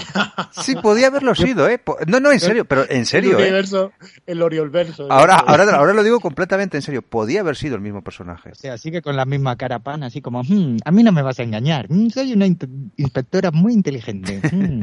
Tiene usted unas, tiene usted unas, eh, unas iniciales puestas en la parte de atrás de su reloj, ¿verdad? Bueno, vamos a ver. Bueno, en fin, vamos a ver. Eh, a mí lo que me fascina de esta película, primero es, bueno, aparte de ese giro que, lo ves venir a los 10 minutos, ¿no? Bueno, a los 10 minutos. chino, no, dices, ¿O cuál de todos? joder, pues el que resulta, ah, pues a ver, a ver si va a ser este. Yo tardé en verlo. Hostia, ¿eh? yo no lo vi. Yo no lo. Joder, yo desde que lo dijo la cara que pone él. Dice, estoy buscando a. Estoy buscando a cómo se llamaba este, al chaval, ¿no? Sí, bueno, como se llamara, da igual. Nico, creo que era Nico. Al Nico, sí, estoy buscando a Nico, no sé qué. Nico Lasarte era, ¿no? Sí, sí, sí. Joder, qué memoria. De estos de HBO, de Tarnas. Por, eso, por eso son tan malas las películas, porque todo el dinero de los de los podemitas y los comunistas de subvenciones se han ido todos para hacer esa serie que, mm. que, que, que en, en, salsa ETA. Sí, yo, yo vi esto con mi compañero de piso y no paraba de decirme, ¿y Pedro Sánchez ha pagado por esto? Joder. o sea que Pedro Sánchez se ha gastado dinero en esta movida. Y su bolsillo directamente ha dicho, mira, esto va para COVID y esto va para... No, sabe que los guiones pasan por, pasan por su despacho, todos los guiones. Oriol, tienes que salvar, tienes que salvar el ocio español, que estamos muy jodidos en, la pandemia. Bueno, en fin, vamos allá. Bueno, esto era el 2018, ¿no? eran tiempos muy felices para la, mm, para, la economía española, sí. Para la economía y el arte español. Bueno, en fin, entonces eso. A mí lo que más me, lo que más me fascina son dos cosas, y las dos son relativas al personaje de Nicolás Arte. La primera, ¿cómo puede un niño que, que parece el hermano de Billy Elliot porque es que empieza la película y yo pensé, claro, porque están hablando del muro de Berlín, no sé qué, no sé cuánto, y digo, yo esto es Berlín, esto es Alemania. Porque la, la madre, bueno, lo de la madre del niño, cuando aparece luego de mayor, que ves que es una chavala de 18 años, con unas gafas, que no sabes, de vieja. Que no sabes muy bien si es una tía que está haciendo un TikTok, así, con sus putas gafas de, de hipster, de estas, de, de, un tamaño descomunal ya súper ochentoso, ¿sabes? De esas que se ponen de postureo. Mm que parece la, tipa esta de Foodie Lovers. Bueno, sale con las gafas esas fumando y, pasa el chino Darín al lado, de mayor, y dices, pero, pero si es más mayor que ella. Ya, sí. Parece que tiene 20 años. No me jodas. Pero, pero, o sea, ¿qué, qué sin sentido es ese? Una peluca y la tía, mm, estoy fumando y soy su madre. Mm". Digo yo, bueno, vamos a ver. Eso, eso por una parte. O sea, que lo que yo no entiendo es que esa mujer que encima tiene rasgos así como muy franca, potente, pero en niña, ¿sabes? Como así rasgos como muy, muy, muy nórdicos. Y el chaval, que parece también, que parece el hermano de Billy Elliot, tío, dices tú, esto es Alemania o algo. ¿Cómo se puede transformar ese chaval, que parece un irlandés? En el chino. el chino Darín. Un chino Darín que, que, que, es, que es como el Latin Lover, ¿no? O sea, mm. quiero decir, o sea, no podían haber. Eso por una parte. Porque se ha alterado el tiempo y al alterarse el tiempo, él ha crecido con la música latina y esto le ha influenciado. con el reggaetón. De desarrollar rasgos Ah, sí, al, acelerarse el tiempo le acabó en La Plata, acabó ahí a Corricar. Bueno, oye, en honor a la verdad, acento argentino lo disimula, ¿eh? Es que está doblado. no, hombre, no, no está doblado. No, yo creo que no, yo creo que No, es él, es él, es él.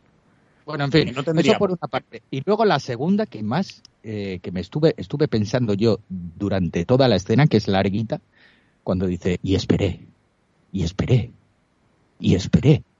Y sale un plano de él en chándal todo el puto día en la estación de, de Vilafranco o cual fuera esa. Y digo yo, pero este hijo de puta es inspector. ¿Pero cuándo ha estudiado? Ya, además que, que dices, claro. No me toques los cojones, se pasa todo el puto día esperando el tren a ver si aparece la otra, como Penélope de Servat, ¿sabes? Digo yo, ¿pero qué me estás contando?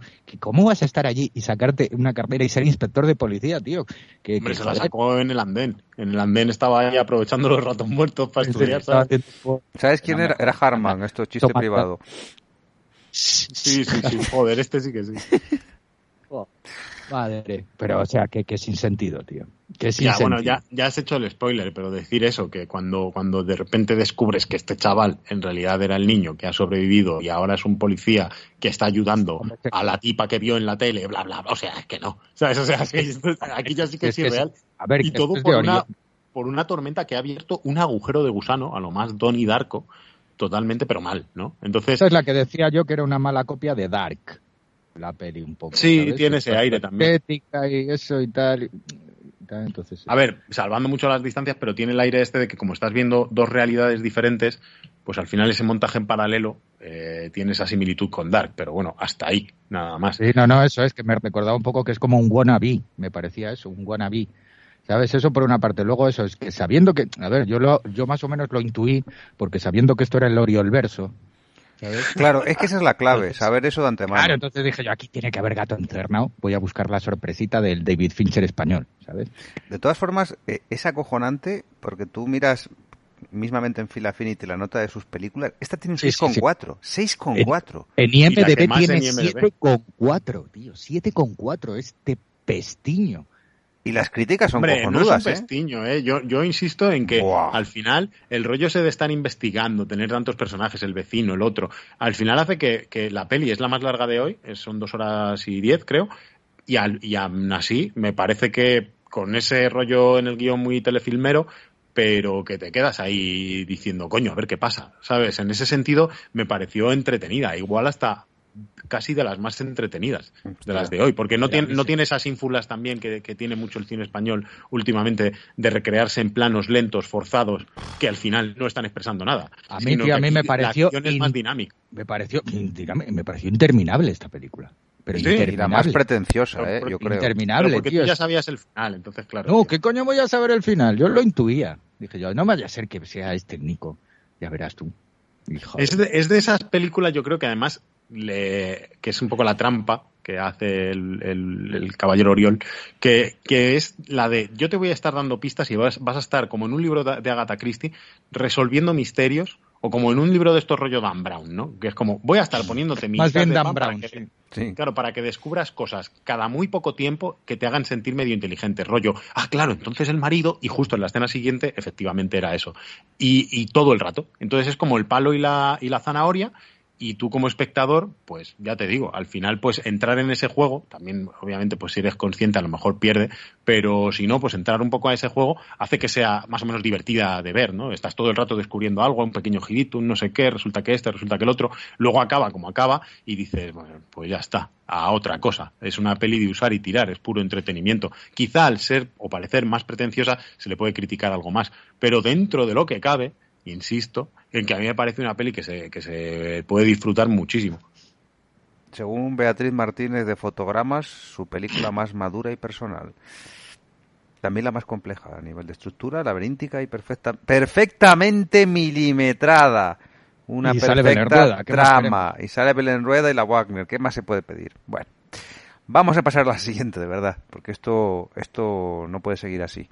Pues te toca. Me toca. Eh, ya he perdido el, el, norte y el podio y todo. Ya no la más inverosímil para mí es el aviso y para vosotros durante la tormenta y, y, al revés. Para vosotros la más inverosímil es durante la tormenta y luego el aviso. Entonces, ¿cuál sería?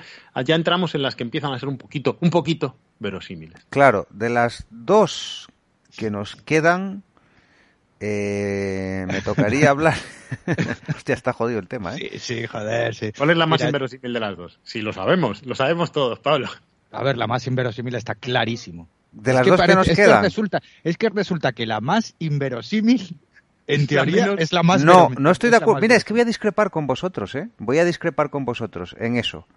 Eh, para mí, y, sé que es lo contrario de lo que pensáis vosotros, pero lo voy a decir porque así lo siento. No, no, no, no, no, no. Para mí esa no es la más, lo siento, pero no es la más inverosímil. La más inverosímil era esta. Pero incluso me parece la de M.C. más verosímil que la que voy a mencionar a, a continuación, que es quizá, y ahora explicaremos por qué, la que también más pena y más tristeza me ha dado por las expectativas que tenía y, por lo que toca la fibra de lo que toca, que ahora lo comentaremos, que es obviamente Orígenes Secretos. ¿Qué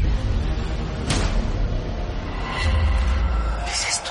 El asesino recrea un TV, exactamente igual a como ocurría en el increíble Hulk 1. Es lo que lleva puesto. Iron Man, Tales of Suspense 39. ¡Cosme! Bonito disfraz, inspectora. ¿Quién es esta loca? Tu jefa. Esta. Cosplay. Completamente normal. Pero no me busques las cosquillas porque me las encuentras. O sea que la cosa va de frikis. Hemos pensado que para este caso en concreto cuentes con un asesor externo. ¡Yo tengo el poder! Estamos ante un asesino que recrea los orígenes de los superhéroes.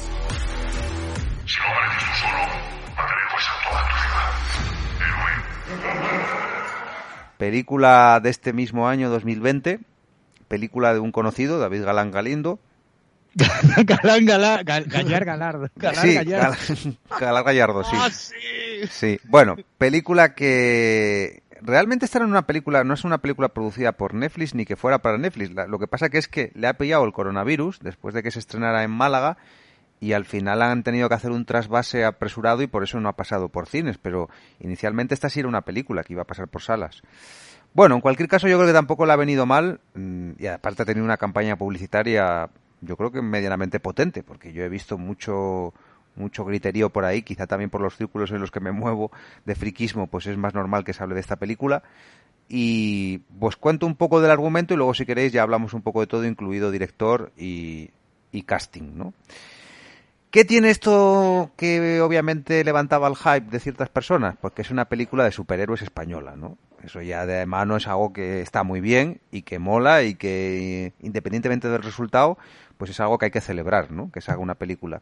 Pero tiene otra cosa más, porque aquí hemos hablado de películas de superhéroes españolas y voy a recordar la muy ponderada Capa Caída, pero claro, bravo, efectivamente, eso lo aplaudiremos siempre. Pero aquí hay un elemento diferenciador que es muy importante, que esta es una película, y lo pongo entre comillas, aunque quizá no las debería poner, seria de superhéroes. Es una película realista de superhéroes. No es mm. una comedieta de superhéroes en cierto sentido. Ahora los matices ponéis los que queráis, ¿vale?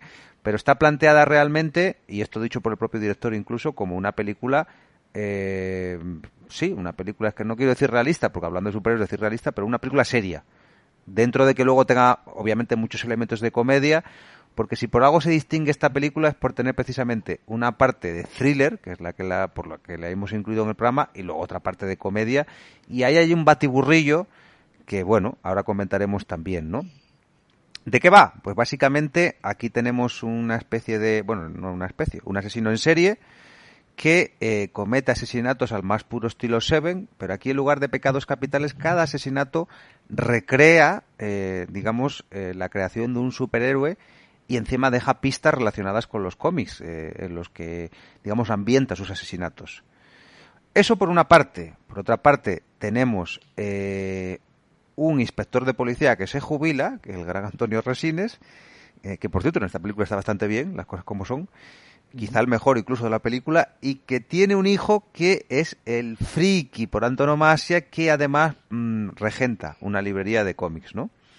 Y que es otro personaje del que quiero hablar, que es Bryce F., conocido por eh, la mundialmente famosa serie de los Javis, ¿no? Eh, de esa representante llamada Paquita Salas.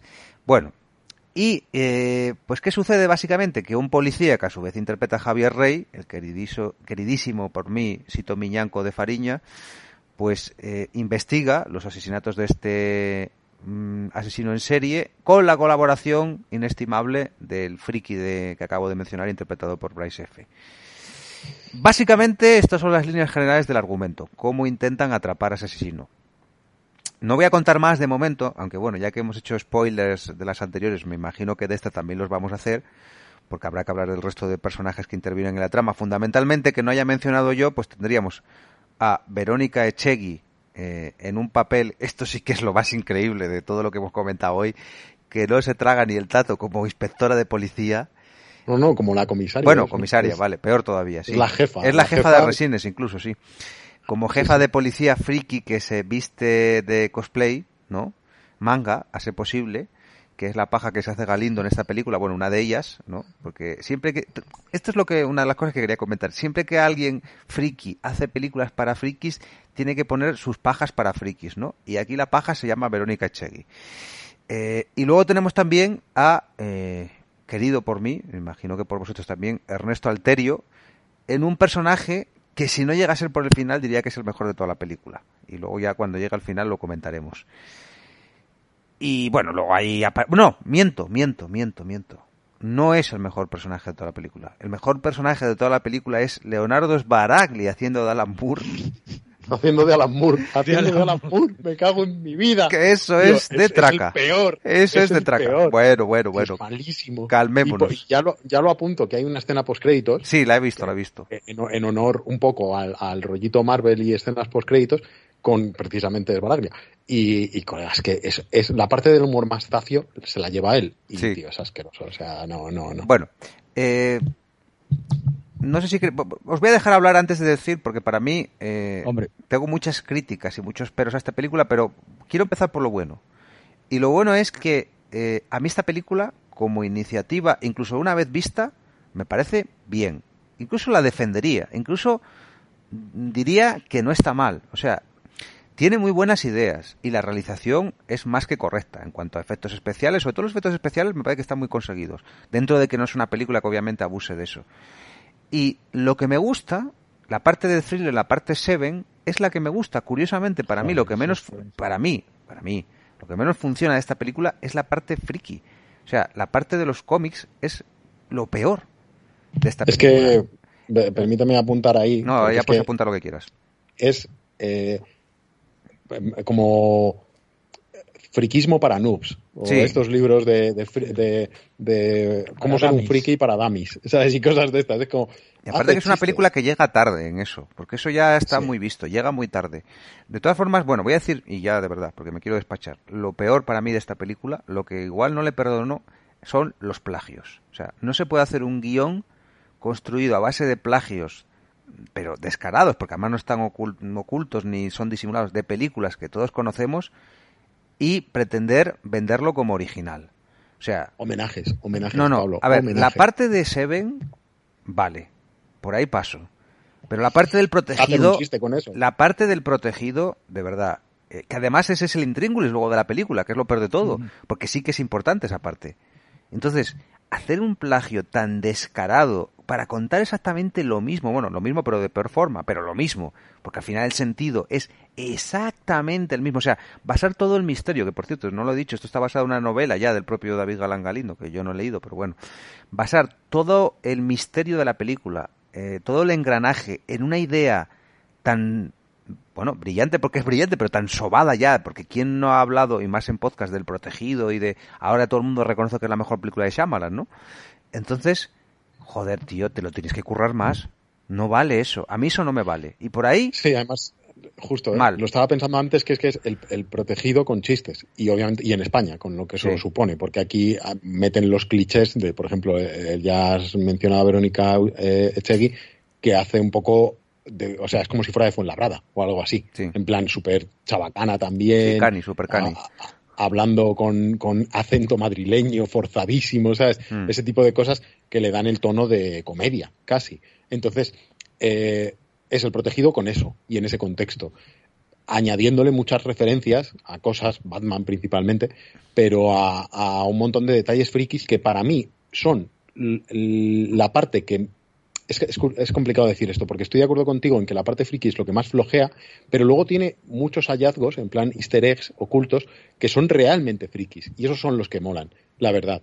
Porque los otros los evidencia hasta el, hasta el extremo, hasta el punto de hacer una coña o una referencia a algo friki y explicarlo después. Y es como, tío, por favor, ¿sabes? Somos tontos. Es como, eh, eh, a ver, por poner un ejemplo, hay frases forzadísimas, ¿no? Pero, Todas. pero Las de Verónica Chegui no se salva ni una. Todas. Porque además no te crees que, que, Porque Bryce F está bastante bien, eh, las cosas como son. Y aparte de que tenga ese físico que ya es buscado, ¿no? Del vendedor de la tienda de cómics de los Simpson, el tipo eh, da el pego. O sea, quiero decir, lo interpreta con mucha naturalidad. Puede ser que esté un poco sobreactuadillo, pero bueno, como hace normalmente. Pero es que le pesan los diálogos a esta película. Sí, pero, pero el personaje de Verónica Echegui es que no te crees ni que sea cosplayer ni que lea manga, no te crees y las frases que hace son de de pa hacer gracia, de que se la has escrito, parece que habla David Galán por su por su boca. O sea, solo falta que le pusiera la voz de, David Galán al personaje, hubiera quedado más creíble. Porque cuando hace menciones a Mad Más, ah, está enfadado como. ¿Cómo se llama el personaje de Charlize Theron? La, Ah, eh, Imperator Furiosa. Imperator Furiosa. Y, es una frase forzadísima. O sea, que, Cuando dice, Pablo, es que hay una que dice, dice, joder, más impaciente que los, que los fans de George R. R. Martin. Sí, sí, sí, sí. Pero ¿qué dice? esos diálogos son imposibles de defender. Y sobre todo, si tú haces una referencia o haces un chiste friki y después dices, no, es porque en el primer número de Hulk, en realidad, no sé qué, cuando, cuando sobreexplicas, los chascarrillos frikis dejan de ser frikis, por así decirlo. Entonces, queda, pues eso, como, como, como alusiones tontas, pero luego tiene cosas cojonudas, como por ejemplo los detalles.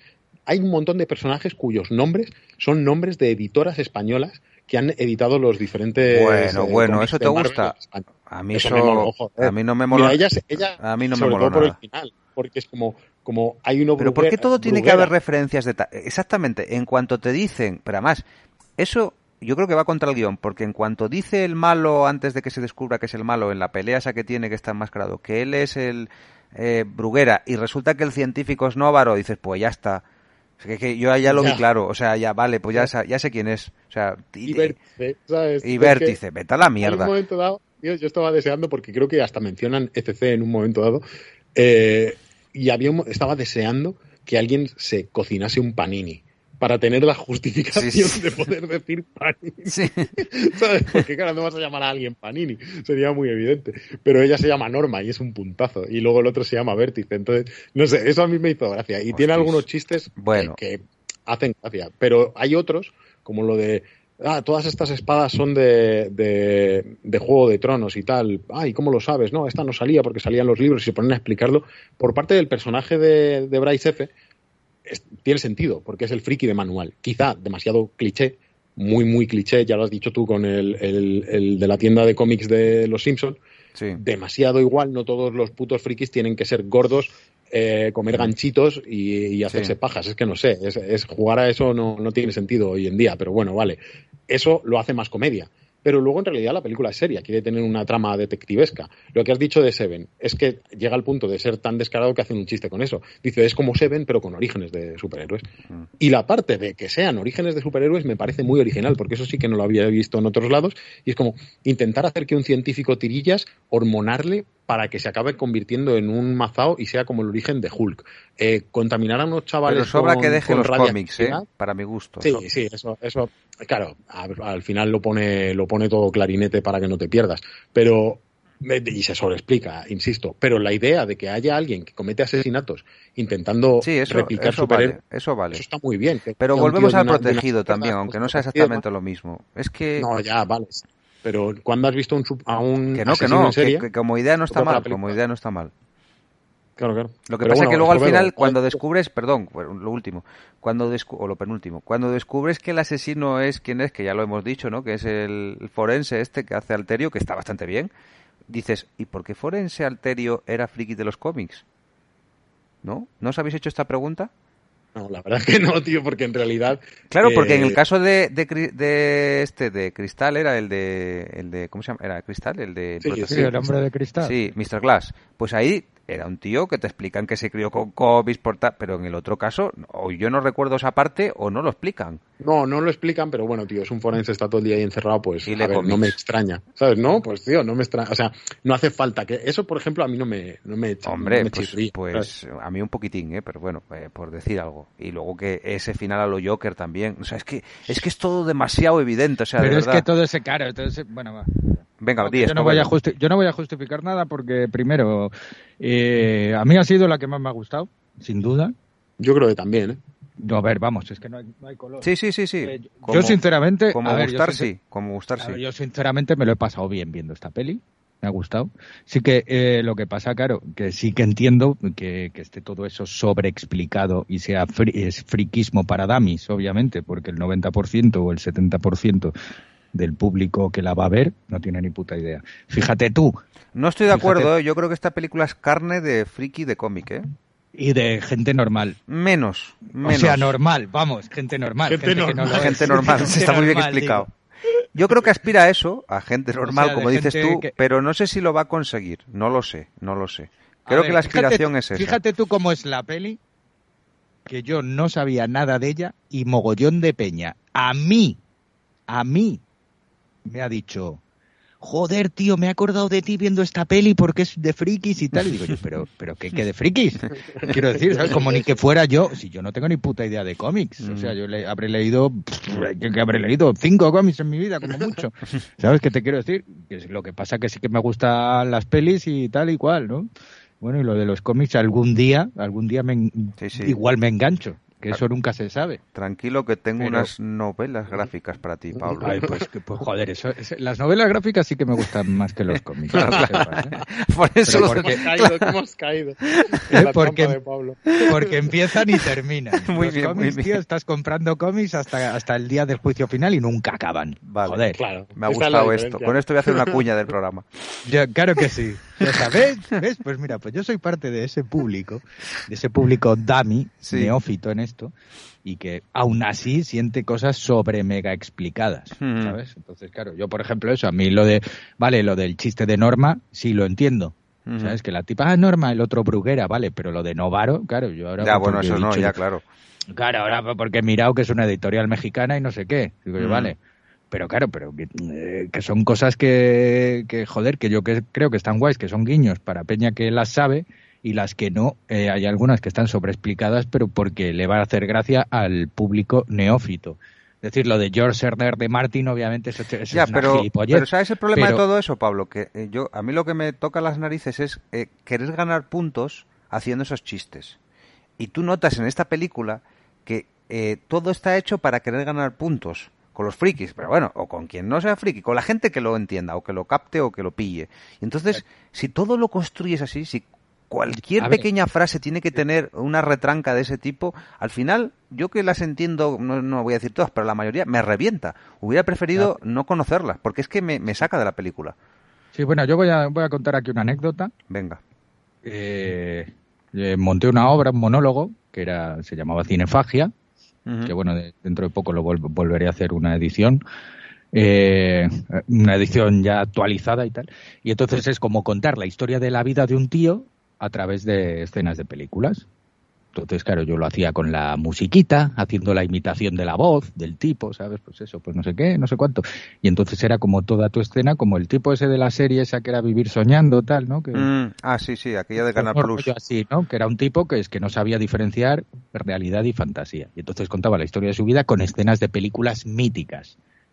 Intenté coger las frases más míticas con la música y con todo. Y aún así y aún así el 80% del público no se enteraba.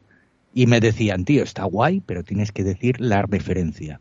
Porque si no, la peña no se empapa, tío. Que no, o sea, es que lo vemos, sí que es así, que nosotros lo vemos con nuestros ojos, tío. Pero cuando, a ver, no te habrá pasado a ti que te juntas con un colega que más o menos sabe decir, empezáis a hablar de cuatro pelis, de, ah, pero en este, este también salía en tal, este sabe tal cual, y la peña se queda loca, diciendo, joder, ¿cuánto sabes? Mm. Porque estás hablando de Ryan Reynolds y estás hablando de, de, de, bueno, Ben Affleck. Te digo una cosa, coincidió que esta película yo la vi con mi madre, ¿eh? en ese periodo vacacional que mencionó antes Alex, y, y le pareció un puto rollo, dicho así, ¿eh? Ese es el público no objetivo. Sí, yo creo que va más, al público friki, pero tiene que saber que, joder, si quieres hacer algo de taquilla, tampoco puede ser cerradísimo. Entonces entiendo que meta esas referencias. ¿Que son una mierda? Pues sí, porque encima están forzadísimas en los diálogos. Pero, pero entiendo lo que dices, Escobedo, que al final, claro, la peli quiere vender dentro de. Claro, es que lo tienes, lo tienes que hacer así, tío. Si es que no hay otra manera. A mí me parece que, hombre, que, está, es, que es bastante buen producto, está, es bastante digna en ese aspecto. Y todos los guiños esos, bueno, o sea, yo la primera media hora de peli estaba descojonado y me lo estaba pasando teta. No, no, si la peli, la, peli hay que decir que es entretenida, eso es verdad. ¿eh? Eso la primera escena, tío, cuando sale el cartero, que es un pavo que es igual que Stan Lee. Es verdad, es verdad eso. Pero que es que también, yo también lo veo muy evidente eso también. Es que también eso... Claro, claro. Pero esa por lo menos no dice Claro, pero es una mofa. es una puta mofa. Es una puta mofa. Nadie dice, eh, tío, este es como Stan Lee. Claro, lo hacen y ya está. Esa, por ejemplo, sí funciona para Esa, y luego la, la joder, luego, claro, que estás viendo y digo yo, pero esto que es, esto es una mofa de Seven, ¿sabes? Y tal, entonces, claro, y, me, también me, joder, y me, a mí esas las parodias me gustan y todo eso, y guay, tío. Lo que pasa, claro, que luego, cuando son las cosas que son sobreexplicativas, y ya te digo yo que incluso a mí, que no soy un experto del mundo del cómic ni de los superhéroes, sí que me pareció que estaba sobreexplicado, pero lo entiendo, lo entiendo perfectamente por lo que os he dicho antes, ¿sabes? Vale, pero la pregunta que os hago yo ahora, ¿vosotros creéis que que la ah, creación... No, espera, espera, que os hago una pregunta. ¿Lo de Novaro? No, no, eso nada, eso ya es historia. Pero digo, ¿vosotros creéis que la creación del superhéroe interpretado eh, por nuestro amigo Javier Rey, que está más perdido que el barco del arroz, ¿os, creéis esa creación de super... ¿Os creéis que ese personaje, por ejemplo, podría dar para otra película? No, no. Ojalá, ojalá, ojalá, por favor. Es que me parece el gran fracaso de uno de ellos, esa película. a ver, el final está forzadísimo. Es para intentar hacer un final a lo Batman y está forzadísimo, pero no. ¿Pero quién se cree que ese personaje se haya convertido en un superhéroe? Pero es que vamos a ver, es que la, película, dentro del realismo que tiene de no hay poderes, obviamente, eh, y al final es un thriller de asesinatos, eh, no deja de ser ligera y cómica y tiene ese, ese, peso. Entonces, bueno, yo creo que se la juega a decir, bueno, aquí hay una conversión y un origen de superhéroes porque esto es una peli liviana y tampoco te lo vas a preguntar. Entonces, me parece incluso, eh, por eso no la tenía como, como de las más inverosímiles, pero, pero tampoco la que menos o la más realista. Porque realmente sí que dices, joder, el, el, las situaciones que se dan no, no corresponden a, la vida real. Por ejemplo, eh, están ahí unos guardias esperando en, una, en, un sitio en el que ha habido un asesinato, creen que ha habido un asesinato, y están ya los geos o algo así preparados en la puerta. Y llega el, policía, el inspector de turno, con el tipo ese gordo que no es ni policía, y es como, déjennos pasar, y es como, ah, no podéis pasar. Y llega la comisaria, ¿cómo que no? Y pega un tiro a la cerradura y entran todos y se meten al gordo ahí, que dices, tío, estás haciendo una redada y te han metido ahí, que tú no tienes ni. O sea, tiene un pase de visita y ya está en la comisaría. O sea, te estás dando cuenta de que la peli juega a eso. O sea, de repente salvan al, bueno, salvan, se encuentran al tipo este que intenta convertir en la antorcha humana y los que lo desactivan todos son el gordo y el policía. Entonces dices, eh, obviamente sea lo que estás jugando, es una peli ligera, no me tengo que Es lógica, lógica de videojuego. Un poco, sí. Van es lógica de videojuego, de esa de decir, hay que desactivar estas bombas y lo tienes que hacer tú. Y después hay que destrozar este nido de ametralladoras y decir, pero tío, es un batallón de 400.000 soldados y me lo mandan a mí todo, ¿no? Claro, claro lógica de videojuegos. Claro, aquí si nos pusiéramos en plan realista es como no, no entrarían ellos, irían los TEDAC, irían no sé qué, tal. Entonces, ya sabes que la peli es de ese, gasta ese palo, tiene ese tono, y más con el rollo desenfadado que lleva con los chistes. Entonces, la conversión final no deja de ser la culminación un poco de lo que has estado viendo. No, no creo ni que tenga el más mínimo motivo para preguntarse si es creíble o no, porque ya visto lo anterior sabes que no va a tirar por ahí. Mm.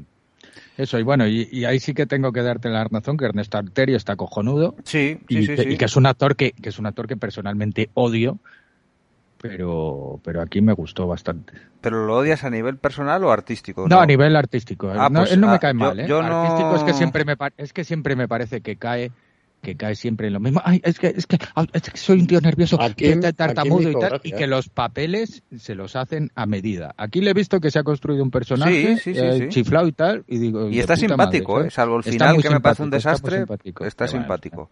Pero... el final, claro, es que ya es la opereta. Entonces, claro, ahí ya es inverosímil total. es sí que ya no hay un superhéroe gritándose cosas. Claro, ya sí. Y aquí, pues personalmente es en la que más me han gustado los actores. Bueno, salvando a Cheggy, que nunca se quitará ese deje de ese deje de, Jenny. Pero es que Cheggy no puede, Cheggy no podía estar en esta película haciendo ese papel. Es que no, ese papel no debería ni existir. O sea, ese papel es, insisto, la paja, pero paja literal. ¿eh? No hablo de paja mental, hablo de, de, de, la que eyaculas directamente. O sea, eso, eh, no, no, porque, porque puede parecer que me refiero a algo psicológico y no, no, no. Es, es cuando sale disfrazada de cosplay enseñando carne, o sea, de verdad, De verdad. Es vergonzoso, ¿eh? Porque es un poco, pues eso, eh, aquí me voy a meter en el, en el fango, pero es como, precisamente estás hipersexualizándola, que a la vez, bueno, insisto, al final si lo, ves, lo ves desde el punto de vista de puede hacer lo que quiera, efectivamente, y el hecho de que una tipa, por muy alto cargo que tenga en la policía, pueda ser cosplayer, eh, es interesante en concepto. Pero si luego es, ese concepto tú lo banalizas y, lo conviertes en lo que has dicho ya de enseñar carne, estás hipersexualizando al único personaje femenino de la película, prácticamente, y más adelante dices, bueno, ella es la jefa, al menos tiene el rol de jefa, y ella esputa la frase de soy más que un hombre, soy una mujer, cuando intenta detenerle. Y luego, cabronazo. El claro, pero es que esa es de... No, no, no, deja que termine esto. Pero es que luego el cabrón que ha escrito eso, que la ha hipersexualizado en un momento dado y le ha dado ese empoderamiento en otro, hace que cuando hay que ir a resolver el caso realmente, dos situaciones. Una, le dejan tirado con el coche en plan de sin explicación, bájate un momento y me voy con el coche y te quedas ahí tu tirada y encima dice, ay, qué cabrón, pero me encanta, o algo así. Sí, sí, otra, esta es, la, esta es la más sangrante de todas, que es la que le grita, soy tu jefa, te estoy diciendo que tal y que Pascual, y el hombre se da la vuelta, va hacia ella, le suelta un muerdazo sin venir a cuento, sí. le dice, eh, mm, voy con ello. Y ella se queda como diciendo, ah, bueno, pues da igual que sea su jefa, porque él va a hacer lo que quiera, porque es el hombre y es el héroe. Entonces, eh, la frase que ya he comentado que dice en un momento dado, soy más que un hombre, soy una mujer, contrastada con, todo esto, eh, lanza un, o sea, un mensaje súper confuso, que en realidad es querer, querer ganarte esa parte feminista y hacer todo lo contrario. Para mí es garrafal. No sé, si alguien no está de acuerdo con esto, que me corrija en comentarios. Sé que es un tema muy, muy polémico. Pero, joder, es que a mí me pareció insultante. No sé. Bueno, aparte que esa relación de amor no, se la, traga nadie, esa relación de amor. Pero es que son todo guiños, tío. Es que en el fondo son todo guiños. No, bueno, pero yo creo, porque lo de, a ver, lo del soy más que un hombre, soy una mujer, obviamente, eso es el Señor de los Anillos, cuando se carga el Nazgûl, la, la eh, Eowyn, hmm. claro. Cierto, sí, cierto, no, no, lo había escuchado eso. Claro, eso. Y luego lo típico de, del beso y todo eso, pues, pues son guiños, yo creo, ¿eh? yo lo quiero ver así. Pues peor me lo pienso.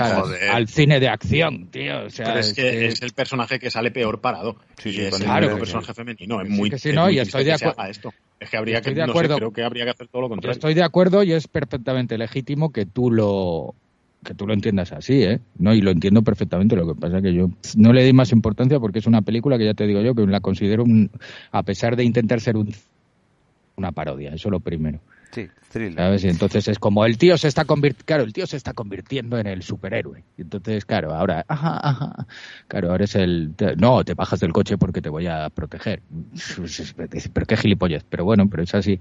Y la otra, ah, y, todas esas pues son gilipolleces Después de, que fuera ella, niños a lo, Bruce. El que lo salvara él, en la escena anterior. Claro, claro. Claro, que son guiños como el tío. ahora es Bruce Willis, este pavo, ¿sabes? De repente. A mí me da mucha pena, ahora ya hablando otra vez, porque sacantes el tema y veo que no tal, pero me da mucha pena Javier Rey, porque yo creo que es muy buen actor, pero aquí es el que más perdido está, más que Verónica Chegui, de, de toda la película. O sea, eh, yo hasta sufría por él, ¿eh? Sufría. Intenta, intenta tener ese, ese perfil al principio, rollo, aquí todo el mundo es friki menos yo y me parecéis unos niñatos o algo así. Y eso lo cumple muy bien, pero claro, cuando empieza la conversión, en la que él se tiene que convertir, entre comillas, en uno de ellos, no es que se ponga a leer cómics y se vuelva un friki, pero cuando empiece a darse cuenta del valor que tienen esas cosas para ellos y demás, ahí el tío ya no lo sabe interpretar porque se ve mm. que en su vida normal o algo debe pensar que son unos putos frikis igualmente. Sí, es verdad, se nota mucho. La evolución del personaje yo no la noto mucho, a pesar de que intente... Sí, eso de repente de un momento al otro dice, no, porque tú eres mi amigo. Sí, ¿en serio soy tu amigo? Soy un puto friki, pero soy tu amigo. Eh, ¿Sabes? Eso mm. está muy forzado. Sí, está bastante forzadete. De todas formas, bueno, y así como conclusión o como colofón, es una película que nosotros le hemos metido mucha caña y me da pena porque, bueno... Yo la he disfrutado, ¿eh? Sí, tú has sido un poco más... Manda huevos que tú has sido el más benevolente de los tres, ¿eh? Hombre, pero de hecho, porque no soy un porque no soy un puto friki claro, pero pajillero como vosotros. Es que los putos frikis que dices tú, efectivamente, y digamos que el, el resto de putos frikis pajilleros, que somos así, por naturaleza, en general es una película que ha calado bastante bien. ¿eh? Yo lo que he escuchado por ahí de críticas, sí, sobre todo de gente de, del mundillo pajillero, la pone bastante bien. Y yo me alegro, lo digo de corazón. Creo que, aun poniéndola bien, que yo sé, a otros programas que te refieres, sí que son conscientes de que cae en los típicos clichés de cómo mm. se considera a los frikis. Y, y joder, hacer eso, o sea, es que es superficial por todos los lados, porque hacer eso con los frikis y hacer lo que hace con el personaje de Cheggy, como ya he dicho, al final me hace que, pues eso, que sea una peli para las masas de algo que me gusta. Entonces me da un poco por culo, no sé cómo. Sí, sí, sí, yo tengo el mismo sentimiento. Eh, bueno, por cierto, mira, una cosa muy buena que no hemos dicho es cómo recrean los cómics falsos que imitan a, a los verdaderos, porque obviamente no tienen los derechos y la librería de cómics en ese aspecto está muy currada. O sea que sí que a nivel de puesta en escena la película es, es muy solvente. E incluso la transformación final de Alterio a mí me parece que está súper currada. El traje, sí, todo. No, no. Sí, pero el traje de vértice. El traje de vértice. Sí. ¿Qué te parece? Parece el traje. Parece, parece, bueno, parece una mezcla de, de, Batman y Scorpion de Mortal Kombat. Eh, sí, Scorpion, eso es Scorpion sí, totalmente. Pero es que dices, tío, no, o sea, o sea, mola cuando no lleva como la máscara esa, pero cuando lleva la máscara, tío, es, es, es, una mierda, el traje terrible. Eh, yo creo que como es tan anecdótico, o sea, realmente el superhéroe en sí no vale un duro, vamos a decirlo claramente, lo que, lo que acaba con... Da un poco igual, y yo creo que hasta eh, desde el guion no, no, no, se intenta potenciar eso, porque es como, bueno, esto había que ponerlo en algún momento y que sea cinco minutos del final y a tomar por saco. O sea, tampoco hay la película apuesta por, por eso, ¿no? Pero bueno, por lo demás yo creo que la puesta en escena eso y, y, sobre todo el tema de los efectos especiales me parece que está bastante, bastante bien, muy bien diría. Dicho lo cual, vamos ya ya con la joya de la corona y aquí voy a ser yo el defensor mm, de por lo que creo que vais a decir vosotros. Así que creo que te toca a ti, Escobedo, hablar de tu amigo en sí. ¡Ay, qué bien! En sí. ¡Ay, qué bien! Así que despáchate. En sí. te la reservado. Vale. Vamos a ver, eh, película año 2020, dirigida por Carles Torras, que hace un calor que idem. Sí. ¿No? Vamos a ver. guion, guion de David de Sola, Héctor Fernández Vicens y el propio Carles Tornas.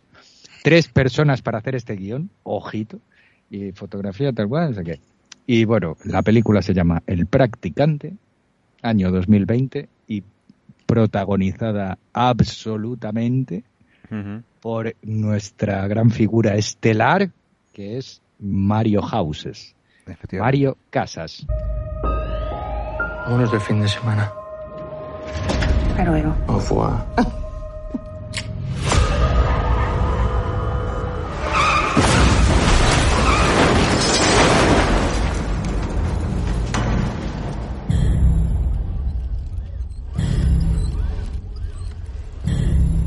recibido mi mensaje? ¿Estás saliendo con alguien? Yo no puedo con todo. Ya que es mi culpa. ¿No te das cuenta de todo lo que hago por ti? ¿Sí? ¿Quién era?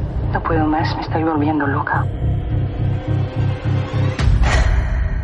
Ponte el vestido que te regalé. Hoy es una noche especial, mi amor. Aquí es donde va el inserto de, de, Pablo, de Mario Casas haciendo. Pero no sé qué. oye, oye, ya. Oye, tengo que. Bueno, voy a empezar ya con la defensa. es, es, es que con esto ya no puedo. Es, es la única película que he visto de Mario Casas en la que le entiendo todo lo que dice, ¿eh? independientemente del tono. Ahora lo voy a es que lo, lo, voy a explicar todo. Venga, todo está, está súper calculado. Vale, bueno, la película empieza con un tipo que, mm, que es una especie de. Bueno, es, un operario del SAMUR o algo. Sí, ¿no? Técnico en emergencias. Eso, técnico en emergencias. Sanitarias. nada. Sí, pues que es el copiloto de, del argentino de Foodie Lover. ¿Qué es, que es que eso es terrible? Eso es terrible. ¿Qué pinta? Pero de verdad. Que pensé que había desaparecido del, de mi. no es Food Lover. No, no, Foodie, Foodie, Foodie. Guillermo Fennig. Mm. Bueno, pues nada, nada, no voy a empezar a hablar de los Con un diálogo delirante, ¿eh? el de la presentación. Sí, sí, profesional, ¿eh? por cierto. ya ha contrastado entre foodie lovers y eso. Bueno, entonces, pues el tipo es un técnico de emergencias y está casado con una francesita mm. y, y, es un supercontrolador. Es un tío súper controlador. bueno, es un maltratador. Eh, sí, un maltratador, más que controlador. De manual. de manual, pero es que encima te lo dice ya desde el minuto cero, ya. Bueno, pero de todas formas, eh, hay una cosa que está bien en esta película, y es que salvo cuando llega el thriller propiamente dicho, eh, el personaje de nuestro amigo Mario Casas nunca le vemos, como se le decía antes, que le, pone la, que le ponga la mano encima, pero oh, sin embargo la violencia está recreada en todo lo que hace y sobre todo en la escena sexual es acojonante. Sí, sí, sí, sí. A mí de hecho voy a salvar, y ahora sigues Escobedo, pero voy a salvar que precisamente Mario Casas, más allá de, la mofa, el perfil ese de, persona agresiva y tal, me, ha hecho valorarlo más porque normalmente siempre hace de, de o, bueno o en muchos casos como del punto este de, sí, también también ha hecho muchas de, hacer de idiota pero pero el antihéroe el John McClane un poco también es lo que más estaba trabajando no Entonces, en plan el típico cabrón pero que en realidad es buena peña canallita canallita el canallita canallita y aquí, sin embargo, me parece su papel más arriesgado, voy a utilizar esta manoseada expresión. Y más brillante, porque ¿eh? ya lo digo yo. Porque precisamente se va a todo lo contrario, se va a un personaje que es odioso, un maltratador y que no tiene blancos, o sea, no tiene, no, no tiene resquicios de decir, bueno, te puede caer bien o, puedes entender sus motivos, sino que realmente es un tipo asqueroso y desagradable y un, y un maltratador psicológico de manual. y físico, ¿eh? También. Bueno, sí, físico, más adelante, claro, luego ya se, le va de las manos precisamente. Pero, pero eso, decir que bien, bien por Mario Casas, porque más allá de que el guion sea indefendible en cuanto a los diálogos, una vez más, para mí... la eh, trama. Y un poco más en la trama, si no fuera por las exageraciones que tiene, no está tan mal, no está mal. La trama no está tan mal. Lo que nos vamos a Hitchcock aquí, ¿eh? Nos vamos a sí, a ver, nos vamos a... Pero es que, claro, pero es que eh, nos olvidamos del handicap. Sí, que se queda parapléjico, que no lo hemos dicho por accidente. Mario, mariopléjico. mariopléjico. que decía Alex, y yo digo marioñeco. Marioñeco. Entonces eso, pues por un accidente que tienen, mientras hacen el trabajo, pues se queda moñequil, se queda Vegeta, 77. Sí. Y, y, entonces... Se queda solo paralítico, solo eso de... Eso es. Así ah, es verdad. se queda vegetal, ¿sabes? No, se ah, no, claro, claro, no, no, escucha, no, primero se queda mariolítico. Eso, se queda mariolítico, eso es. Eso es. Y luego, bueno, va. Entonces, nada, y va, y sigue la acción. Entonces, claro, vemos cómo la relación con la chica ha cambiado y él, que es un personaje bastante mm, controlador y paranoico, miedo me da. Sí, entonces, claro, ve que la va a perder. Por dice, oye, esto, esto, tal, tal, tal. Y entonces, claro, pues, pues intenta, intenta solucionar, bueno, solucionar. Bueno, solucionar, sí, a su manera. No intenta solucionar nada, ¿no? Entonces, al final, al final esto, pues, pues sí, ah, pues la instala un, la instala un software de, de monitoreo en el móvil y la chica lo descubre. Que por cierto, eso es bastante realista, ¿eh? De hecho, voy a contar una pequeña anécdota, ya que la persona que me la contó a mí no, no escucha este podcast. Yo conozco a un, bueno, no voy a decir quién es, alguien que eh, tiene esa misma aplicación eh, eh, en el móvil de su hijo, que tendrá unos 12 años. Sí, sí. Es que me lo contó muy poco antes de ver esta película y claro, cuando luego vi la película me quedé a cuadros. O sea que creo que, el, software este que utilizan y me dijo esta persona que es fácil de instalar y todo eso. O sea que no, no es ciencia ficción, vamos. Sigue, sigue. Sigue con el argumento. No, es que me ha dejado bastante loco eso. Ya. Bueno, en fin. Eh, y, y nada, y sigue, eso se pues entonces la chica le, le deja y, su vida se convierte en un infierno. Oh, mi vida es un infierno. Y luego se da cuenta de que la chica, de que la chica realmente no estaba liada con quien él creía que estaba liada, que era con un compañero de clase, sino con el compañero suyo que le dejó mariolítico. con el, con el Foodie Lovers. Al que culpa, claro. Él dice, ¿en qué estabas pensando? Cuando conocías ¿En qué estabas pensando cuando tenías que hacer una cosa? y luego tiene un vecino con un perno, que es, que es un vecino que... Hombre, es Celso siempre, Bugalló. Siempre va a este, llamar a la, voy a llamar a la policía. Pero Celso No, no, ahí, por ahí no pasó. Celso Bugalló es un grande, ¿eh? No, no, es, no. Un, es un grande, pero, pero, pero, pero, pero, pero, pero, bueno, luego tendré, luego entraré a, a, mis críticas personales. Vale. Pero bueno, entonces nada, sigue tal cual y tiene un vecino con un perno que no le deja dormir y tal, y entonces él se carga el perno, y ya dices se vuelve este psicópata digamos que a partir de ahí se vuelve psicópata. Se vuelve, se vuelve mariocópata sí. se vuelve mariópata. Mariópata sí. Y entonces mata al perno del vecino secuestra a su ex porque se da cuenta de que ellos van a tener un hijo también y él quería tener un hijo con ella y, y es y es y es Mario Mario estéril sus mariozoides no funcionan. es cojonuda la escena esa que está el, el, el Fénix. El Fénix, este, el Fénix, ¿sabes? El, el Fénix oscuro. equipo. el Fénix oscuro. Está diciéndole nada, porque acá, y tú sabes. Porque cuando metes, como hacen el tequila, porque coges el ágave, tal cual, que está diciendo un texto que se ha aprendido y que no sabe ni defender, porque, tío, lo está soltando y dices, pero es que está soltando el texto porque sí, porque lo tiene que soltar. Y el otro está viendo un vídeo de un vídeo de una animación 3D de espermatozoides en la furgoneta. pero qué puta mierda es esto. Y claro, y es cuando yo, yo eso flipé, digo, pero ¿qué está viendo? está rodada por Isabel Cois, ¿sabes? Y está pasando del otro, porque el mezcal es una, la gente cree que el tequila es una derivación de no sé qué, y el otro está viendo un vídeo de espermatozoides y dice, pero ¿qué está pasando aquí?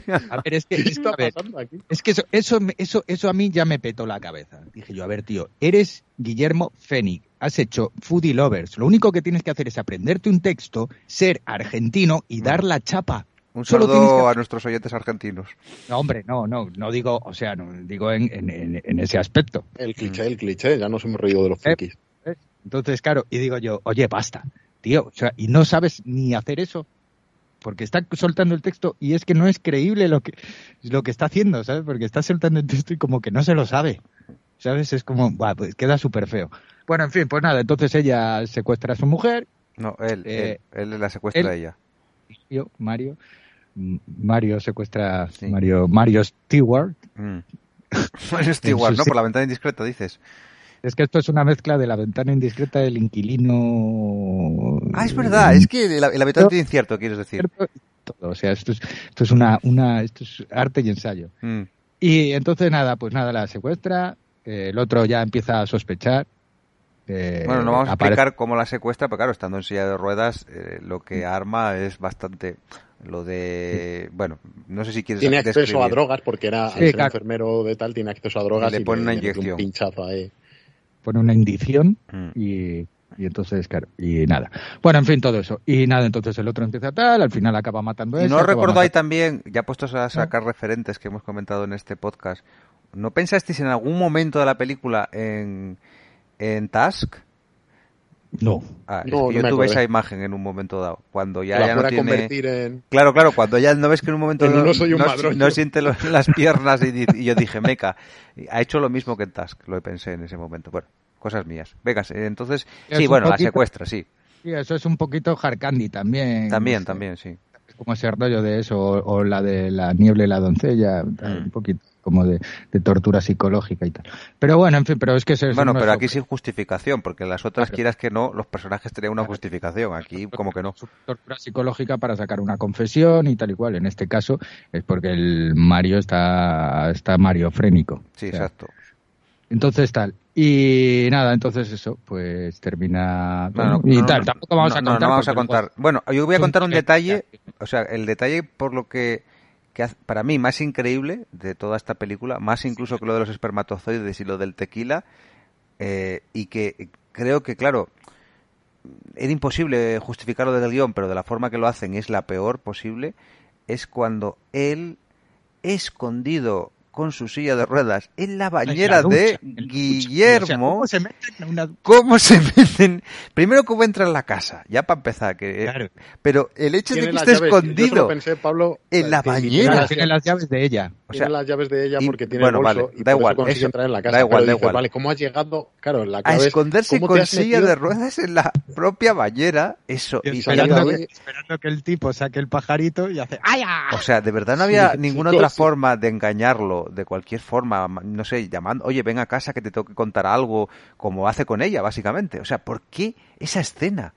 O sea, porque esa escena es tan ridícula que, que, que para mí la película, que dentro de lo que cabe, a nivel de verosimilitud no iba mal, eh, ahí ya pierde, pierde el norte completamente. En esa escena. Esa escena ya es como, venga, a la mierda, ya vale todo. Sí, Igual que, sí, igual sí, que sí. luego, por ejemplo, el momento ese que dije yo, pero qué mofa más buena, que es como, ¿sabes? Que sale como... Ahí está bajando el carillón. Cling, cling, cling, cling, cling, cling, cling, vamos. Uh, feliz. Cuidado. ¿Sabes? Las Claro. escenas con la terapeuta son las mejores para mí, ¿eh? Sí, sí, sí, las con la terapeuta, sí, pero dice cuando dice, uh, feliz 2020, que nos traiga prosperidad y salud a todos. Y dije yo, yo me estaba descojonado, dije, pero qué mofa es esta. En un momento dado, en Claro, un y, es dado, y eso es cojonudo porque digo, qué mofa, pero es que luego resulta que es el 2020. Eso es. Pero nadie lleva ni más. ¿Sabes lo que te quiero decir? No, no, pero, pero Pablo, vamos más allá, vamos más allá, que es que en realidad, vamos, casi seguro que no afecta nada a no, no estoy seguro, no estoy seguro si es en esta o en Orígenes Secretos, que es de 2020 también, hay un momento en el que hay una radio, yo lo paso para atrás y, todo, eh, en el que hay una radio que está diciendo en China se ha detectado un virus que no sé qué tal. y es en esta, ¿no? Sí, es en esta, es en esta. Y lo pasé para atrás, digo, ¿en serio? Es que es como que le están dando una importancia al tema del coronavirus que dices tú, ah, vale, va a pasar algo con él. Y no, eh, simplemente lo dicen como para decir, eh, chicos, es, que lo tenemos presente. ¿Sabes? Porque luego el pavo, tío, a ver, el, pavo, el pavo se... Joder, eh, o sea, claro, el pavo está en silla de ruedas y dice, ah, va, no sé qué, voy a por no sé qué. ¿Estás bien? Uy, uy, uy, estás mala. Uy, voy a comprar medicamentos. Y se va con la silla, justo en el momento que ella consigue para soltarse y todo eso, y decirte, oye, es que ¿qué pasa? Que este, este sí que es, este sí que es un, un, super malvado. Este es como el, señor Glass en su silla de ruedas, pero con ultrapoderes, porque me parece el descojono que nadie escape a sus ataques. Eso es. es. que vamos a ver, tío, que la parte que le la, la, parte que le resta para mí, porque precisamente creo que el personaje está muy bien construido, consigue tener esas capas y esos momentos de, de maltrato psicológico progresivamente y está bastante bien construido, insisto, más allá de lo que nos ríamos de Mario. Pero, pero claro, es que se cae, para mí se cae la película por esa otra parte, en la que tú vas viendo todo, todo cómo se empieza a liar la cosa, es una peli realista y claro, tienes una persona secuestrada en tu casa, el vecino ha oído ruidos, no sé qué, eh, te ventilas al perro del vecino, te ventilas al vecino, te ventilas al novio y dices, es un tío en silla de ruedas haciendo todas esas cosas en situaciones de estas de te persigo por el pasillo mientras estás drogada con la silla y no sé qué, pero, pero dices, tío, es que, es que te podrían tumbar en un segundo, ¿sabes? El Notas está flaquísimo también porque no come y tal. Entonces no tiene ningún sentido que un tío con eh, tan incapacitado pueda realizar el semejante plan malévolo que llega a realizar. Y para mí eso hace que la peli se caiga absolutamente. A pesar de yo, y por ejemplo, aquí sí que tengo que decir, en defensa de Mario Casas, yo lo quería defender desde un principio, ¿eh? Que no me, a ver, a mí Mario Casas no me parece eh, a ver, me parece, bueno, sí, es que me parece mal, es que me parece mal actor. A mí, me parece muy mal actor. Lo que pasa es que tiene mucha presencia, tiene mucha presencia física, pero es muy mal actor. Pero sí que es un tío que yo veo que es un tío que se lo curna. sí, sí, sí, sí, sí, sí, el tío se preocupa en intentar hacer los papeles y todo eso. Lo que pasa es que es como que no da más, tío, que se tiene que formar más no, yo no creo que sea una cuestión de forma. Además, ya está muy rodado. ¿eh? ya con la experiencia o tal. Tiene es que tiene el culo pelado. Tiene el culo pelado ya. Yo pienso que es un problema, eh, eh, primero, que necesitaría un buen logopeda. Igual ya llega tarde. ese es el problema. y luego, incluso, incluso aunque pronunciara bien, o sea, aunque tuviera buena dicción, tiene una voz terrible. O sea, no cuadra con su físico. Es una cosa que yo cuando oigo el tonillo es como es una voz ridícula y sé que hay actores muy buenos em, que eso lo pueden disimular con pues con otra serie de cosas pero es que yo veo a Mario Casas que es todo presencia física y incluso aquí que está muy bien recreado el tema del pelo que no lo hemos dicho que está así con entradas la, la flacura esta que tiene o sea a nivel físico el personaje está muy bien y, y vuelve a ser su, su mejor virtud pero eh, es un tipo que, que, es plano, es plano interpretando, yo lo siento. Y eso que aquí todavía tiene matices. Yo para mí es, de todo lo que le he visto, con diferencia su mejor interpretación. Pero sigue sin convencerme. Quiero decir, este papel probablemente hay miles de personas que no tengan su presencia, ya sé que esto es un, un, tópico, pero que lo podían haber hecho españoles. O sea, por ejemplo, Raúl Arevalo hace este papel mm. y yo creo que lo hace mil veces mejor incluso me cuadra eh, eh, por su físico para este papel. Javier Gutiérrez. No, no, no, ni, ni, Eduardo de la Torre, por favor, no empecemos. No empecemos. Y ya Raúl Arevalo empieza también a feder, ¿no? Como decimos en Asturias. Es que, es que esta tiene el hándicap este de los diálogos, que insisto, que, que, tiene. O sea, porque él, más allá de que tenga, tenga estas capas, sí que es verdad que luego las cosas, las conversaciones súper antinaturales que tiene con la que se supone que es su novia, que se quiere quedar embarazada, y ella que yo lo siento mucho. No sé si es porque es francesa y no sabe hablar bien el castellano, pero que es malísima, las frases súper planas. Te dan unas escenas en las que están hablando y, es que es una lectura italiana, ¿sabes? O sea, que no tiene ningún sentido. Pero es que, claro, no hay, nada. yo no entiendo ni por... es a donde quería ir yo. Que digo que el hecho también que ayuda que Mario Casas no esté tan mal en esta película es que el resto de los actores están horribles. Sí, sí, eso ayuda. Y también que les han buscado, que, es que, coño, que es que me cago en la puta. Yo estaba viendo la película y digo, esto está ambientado en España, si parece la República parece esto, esto parece Bruselas. Cada vez que había uno era argentino, la, la tía es francesa, va el, tío, va el tío a la clínica a la clínica para tal cual y la que le atiende también es francesa. Digo yo, pero ¿desde cuándo los médicos en España bueno, pero yo creo que eso es va en, con lo que decía Alex al principio del programa de querer internacionalizar todo lo que lleva el sello Netflix.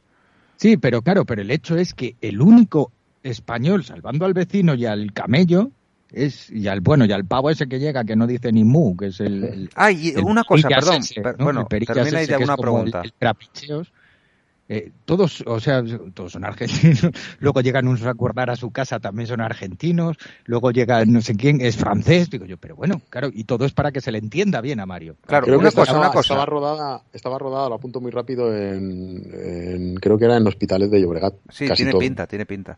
Que lo que iba a preguntar es que hay un aspecto del personaje que yo no entendí y, os lo quería preguntar, que es el fetichismo ese que tiene de robar objetos de, los ah. pacientes, vamos a decir. Para, dibujarte, no tiene, le dan un peso al principio que luego no se, no se extiende, pero yo creo que son las primeras semillitas para que veas que el tipo es un perturbado. En plan de, bueno, o sea, va a un accidente y roba a las que han tenido el accidente como un detallito que se guarda como si fueran trofeos. como si fueran trofeos de, de, Dexter. Yo ¿no? lo relacioné con eso, la verdad. Es que no gafas y que luego usa él para disfrazarse.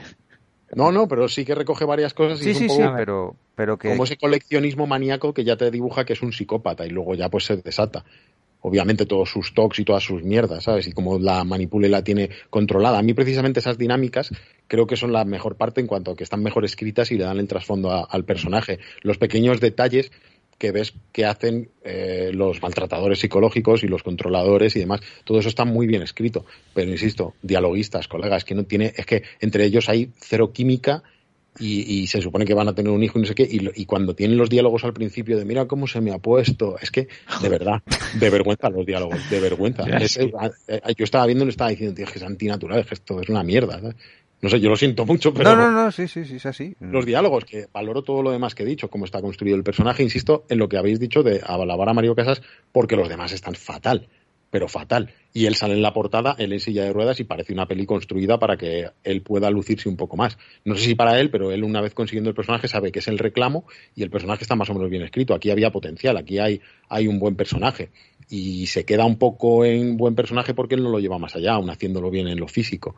Entonces, bueno, insisto, tiene cosas buenas, pero es que de, verdad que los, todos los diálogos, lo de los espermatozoides es un, es un gran ejemplo, porque es que eh, parece que no quieran contar nada, ¿sabes? De los personajes, de su forma de hablar, su forma de expresarse, todo el mundo habla igual, ¿sabes? Y es algo que a mí en las películas, y cuando lo noto sobre todo en las españolas, cuando lo veo es lo que más me jode, porque ya no estoy viendo los personajes, no sé. Claro, yo me le tuve que poner subtítulos, tío. lo, bueno que tiene Netflix es que te puedes poner subtítulos. La, o sea, hay, hay, hay, momentos, tío, cuando están ellos dos que no entiendo nada de lo que dicen. Tío. Yo creo que es la primera película que hace en España esta, esta actriz, ¿eh? porque he visto su filmografía y no veo ninguna más española. Bueno, hizo la peli y están liados. Ah, que es su novia. Sí, es su novia actual. Ah, no lo sabía eso la vida de Mario Casas, Bueno. No, es que lo estaba, lo estaba buscando ahora y lo ponía ahí como diciendo, conoce al nuevo Ardomance, se conocieron durante el practicante. Y digo yo, claro, porque es que ese final que dice ya, ahora yo voy a cuidar de ti. Ah, pues literal, ¿eh? literal. Y entonces ahí dices, oye, mira, el final, voy, a contar el, voy a contar el final. Voy a contar el final. Cuéntalo. de Mario Ahora sí, de mariolítico pasamos a marioñeco. Hay una persecución trepidante por las escaleras, que creo que esa casa tiene los ordellanos más largos de, toda, de, toda, de toda España y parte del extranjero es como decir, pero baja por las escaleras, y, por cierto, que no hay vecinos, no hay vecinos en ese edificio. No, no, no hay vecinos, tío, solo eso, ¿verdad? Eh? A caerse cosas por las escaleras, los ellos dos a gritar, ¡ah, que me socorro! ¡Socorro! ¡Socorro! ¡Socorro! ¡Auxilio! Es Pierno Doyuna. Hay, veces, hay veces que hablan francés, literalmente. Hay veces que dicen cosas en francés. Patá, es un pego guasón. ¡Hola, Entonces tal, empieza a caerse por ahí. ¡Hola, le baguette! ¿sabes? Y tal, está cayéndose por allá, trapón, plom, se asoma, el, ella tal, y luego al final, pues en un force, él se cae por el hueco de la escalera, atención, y de mariolítico se queda marioñeco. Ahí sí.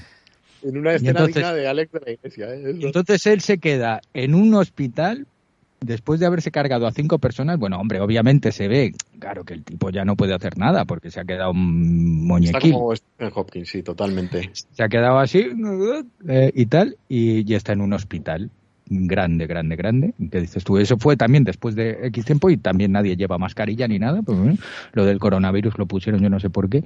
Y tal. Y entonces ella luego coge y dice, ah, no sé qué, ha venido su novia a verle. No, sabe, no nos había dicho que tenía una novia tan guapa. Y dices tú, mm, qué cojones? Y la tía se lo lleva como diciendo, ahora voy a cuidar de ti. Ahí está la venganza. Pero, pero, eso, un momento. Pero, ¿qué, voy yo, ¿qué venganza? ¿Qué le va a hacer? ¿Cosquillas en los pies? Que, o sea, después... que dejarle ahí jodido no hay. O sea, Esto es, es, cine coreano, es Park Chan-wook con su trilogía de la venganza. Claro, porque yo solo, eso, no, pero es con lo que dices Kobe, dices tú, pero ya qué le vas a hacer después de eso. ¿Qué le vas a poner ahí? ¿Una pluma entre los dedos para que no, se pueda rascar? Es que no entiendo. hacer? ¿Qué te vas a hacer? ¿Vas a poner toda su puta filmografía delante de, ¿sabes? O claro, igual lo que quiere es meterla en una habitación y ponerle con un sorbito de champán a 200 mm. decibelios durante horas. También puede ser. También puede ser. Toda la discografía de los Bravos ahí. Los brincos, los brincos. Sí, ay, sí, eso, los brincos, sí, perdón. Y del vecino, oh, está, haciendo usted mucho ruido. Y dice, es que estoy con una, es que estoy con una acompañante. Es que estoy escuchando los brincos en bucle. ¿Sabes? Una sola canción tienen los brincos. ¿sabes? Y solo en bucle y luego, o sea, lo deja en bucle un par de veces en la peli, que suena varias veces, y cuando acaba la película, el título de crédito te la casca otra vez, tío. Qué cara dura, tío. ¿Quién ha hecho esto? Carlos Torras. A ver, habían fichado a Mario Casas y a un y al argentino de este y el de, el de Foodie y, luego Mogollón de Peña sí eso Mogollón de Peña que no conoce nadie salvo al vecino. Entonces dicen pues vamos a nos hemos quedado sin presupuesto. A ver qué nos da con los derechos que podemos comprar en la SGAE venga eh, con un sorbito de champán tacatá. Bueno ahí está. muerte, a muerte y, y lo del vecino joder y lo del vecino tío hombre a ver que está bien, ¿eh? O sea, que está bien que, se, que sea un señor mayor, tal cual, y no sé qué, pero claro, pero es que ahí como que le dice, voy a llamar a la policía, voy a llamar siete veces, voy a llamar a la policía, pues, pues llama a la policía y déjate de estar ahí, ahí, ahí haciendo, sabes, dándole la espalda al criminal. O sea, no entiendo nada. Esto, esto pase usted, pase usted, sí, venga, pase, que le voy a matar, venga, pase. pase, pase, que le voy a enseñar lo que ha Y el tío, pero ¿qué has hecho? ¿Qué has, ¿Qué has hecho? Voy a llamar a la policía, voy a llamar a la policía. Ah, ¿sabes? Joder, tío, o sea, por favor, ¿eh? Y no es por el actor, ¿eh? No es por el señor, que el señor tiene mucho carisma, es muy tierno, muy simpático. Eso, Bugallo es muy grande. De hecho, el trasfondo que le dan eh, hace más cabrón a Mario Casas, ¿no? Cuando se carga al perro que le dice, ladra mucho, ¿no? Y, y luego le dice, no, es que eh, yo tenía que ir al hospital a cuidar de mi mujer y bueno, mi mujer ya se ha muerto y mi perro también y el pavo ha asesinado al perro y le dice, ah, vale, venga, y le tapa la puerta. arranca, venga. Venga, tira, puto viejo. Te mato y le hace un favor, parece, joder, el penurias este. no me El penurias. El vecino penurias. Voy a llamar a mi compañía Penurias Teatro. Creo que me acaba de llegar un mensaje que Netflix quiere patrocinar tipos oscuros, ¿eh? El próximo programa va a ser con patrocinio, después de estas maravillosas críticas. La, la, canción está muy bien elegida porque deja ver el trasfondo de, de, de todo el ese machismo. francés, tío, porque el champán es francés. La época en la que esas canciones eran de hombres que conquistaban a mujeres y tal. Si todas las dobles lecturas están claras, pero, pero insisto, es como, ah, machos, queda artificial. Y lo has dicho tú también por los decorados, ¿eh? que al final se van a sitios de estos de nueva construcción, hospitales súper locos y, lugares que están cero grafiteados, que no es nada urbano, y te dan la sensación de ser el ensanche de Vallecas o algo así, y, lo hacen más antinatural. Entonces al final, pues es lo que he dicho al principio, que me jodía un poco que el cine español, si esta, es la más reciente, es la más moderna, eh, de repente haga estas cosas porque es como, no, por aquí lo tiréis, joder. Tiene cosas buenas, pero lo otro estaba mejor, ¿no? O sea, creo que los thrillers de hace, de, la anterior remesa de thrillers españoles estuvieron mucho mejor. Ahora mismo pensad en, las que hemos dicho antes, ¿no? Que, que, Dios nos perdone, tarde para la ira, Isla mínima, y pensamos en esto y es como, joder, por favor, volved a lo otro, no sé. Bueno, al final la conclusión es que estos thrillers españoles de Netflix son, eh, son de España, pero fuera de España, ¿no? En lugar de dentro de fuera. Estamos, pero estamos nosotros, pero a ver, que quede, este es el mensaje, bueno, por lo menos este es mi mensaje final para, para este podcast, que es que no perdemos la esperanza en que se haga buen cine y buen thriller español. Y que apoyamos a nuestros actores. Y de hecho lo comentaremos. haremos que haremos y que, y que, cuenten con, grandes actores. Mario y como Guillermo. Como Guillermo y como todos. Y también eso, y como, joder, como Álvaro y como todos los que hemos estado hablando. Todos, sí. Tiene que volver tiene que volver. Sí. Y Carlos, Aretes, Carlos Aretes, también tiene que volver a hacer cameos de, de Friki. ¿Verdad? No, no, no, Olvidamos. latir mi corazón.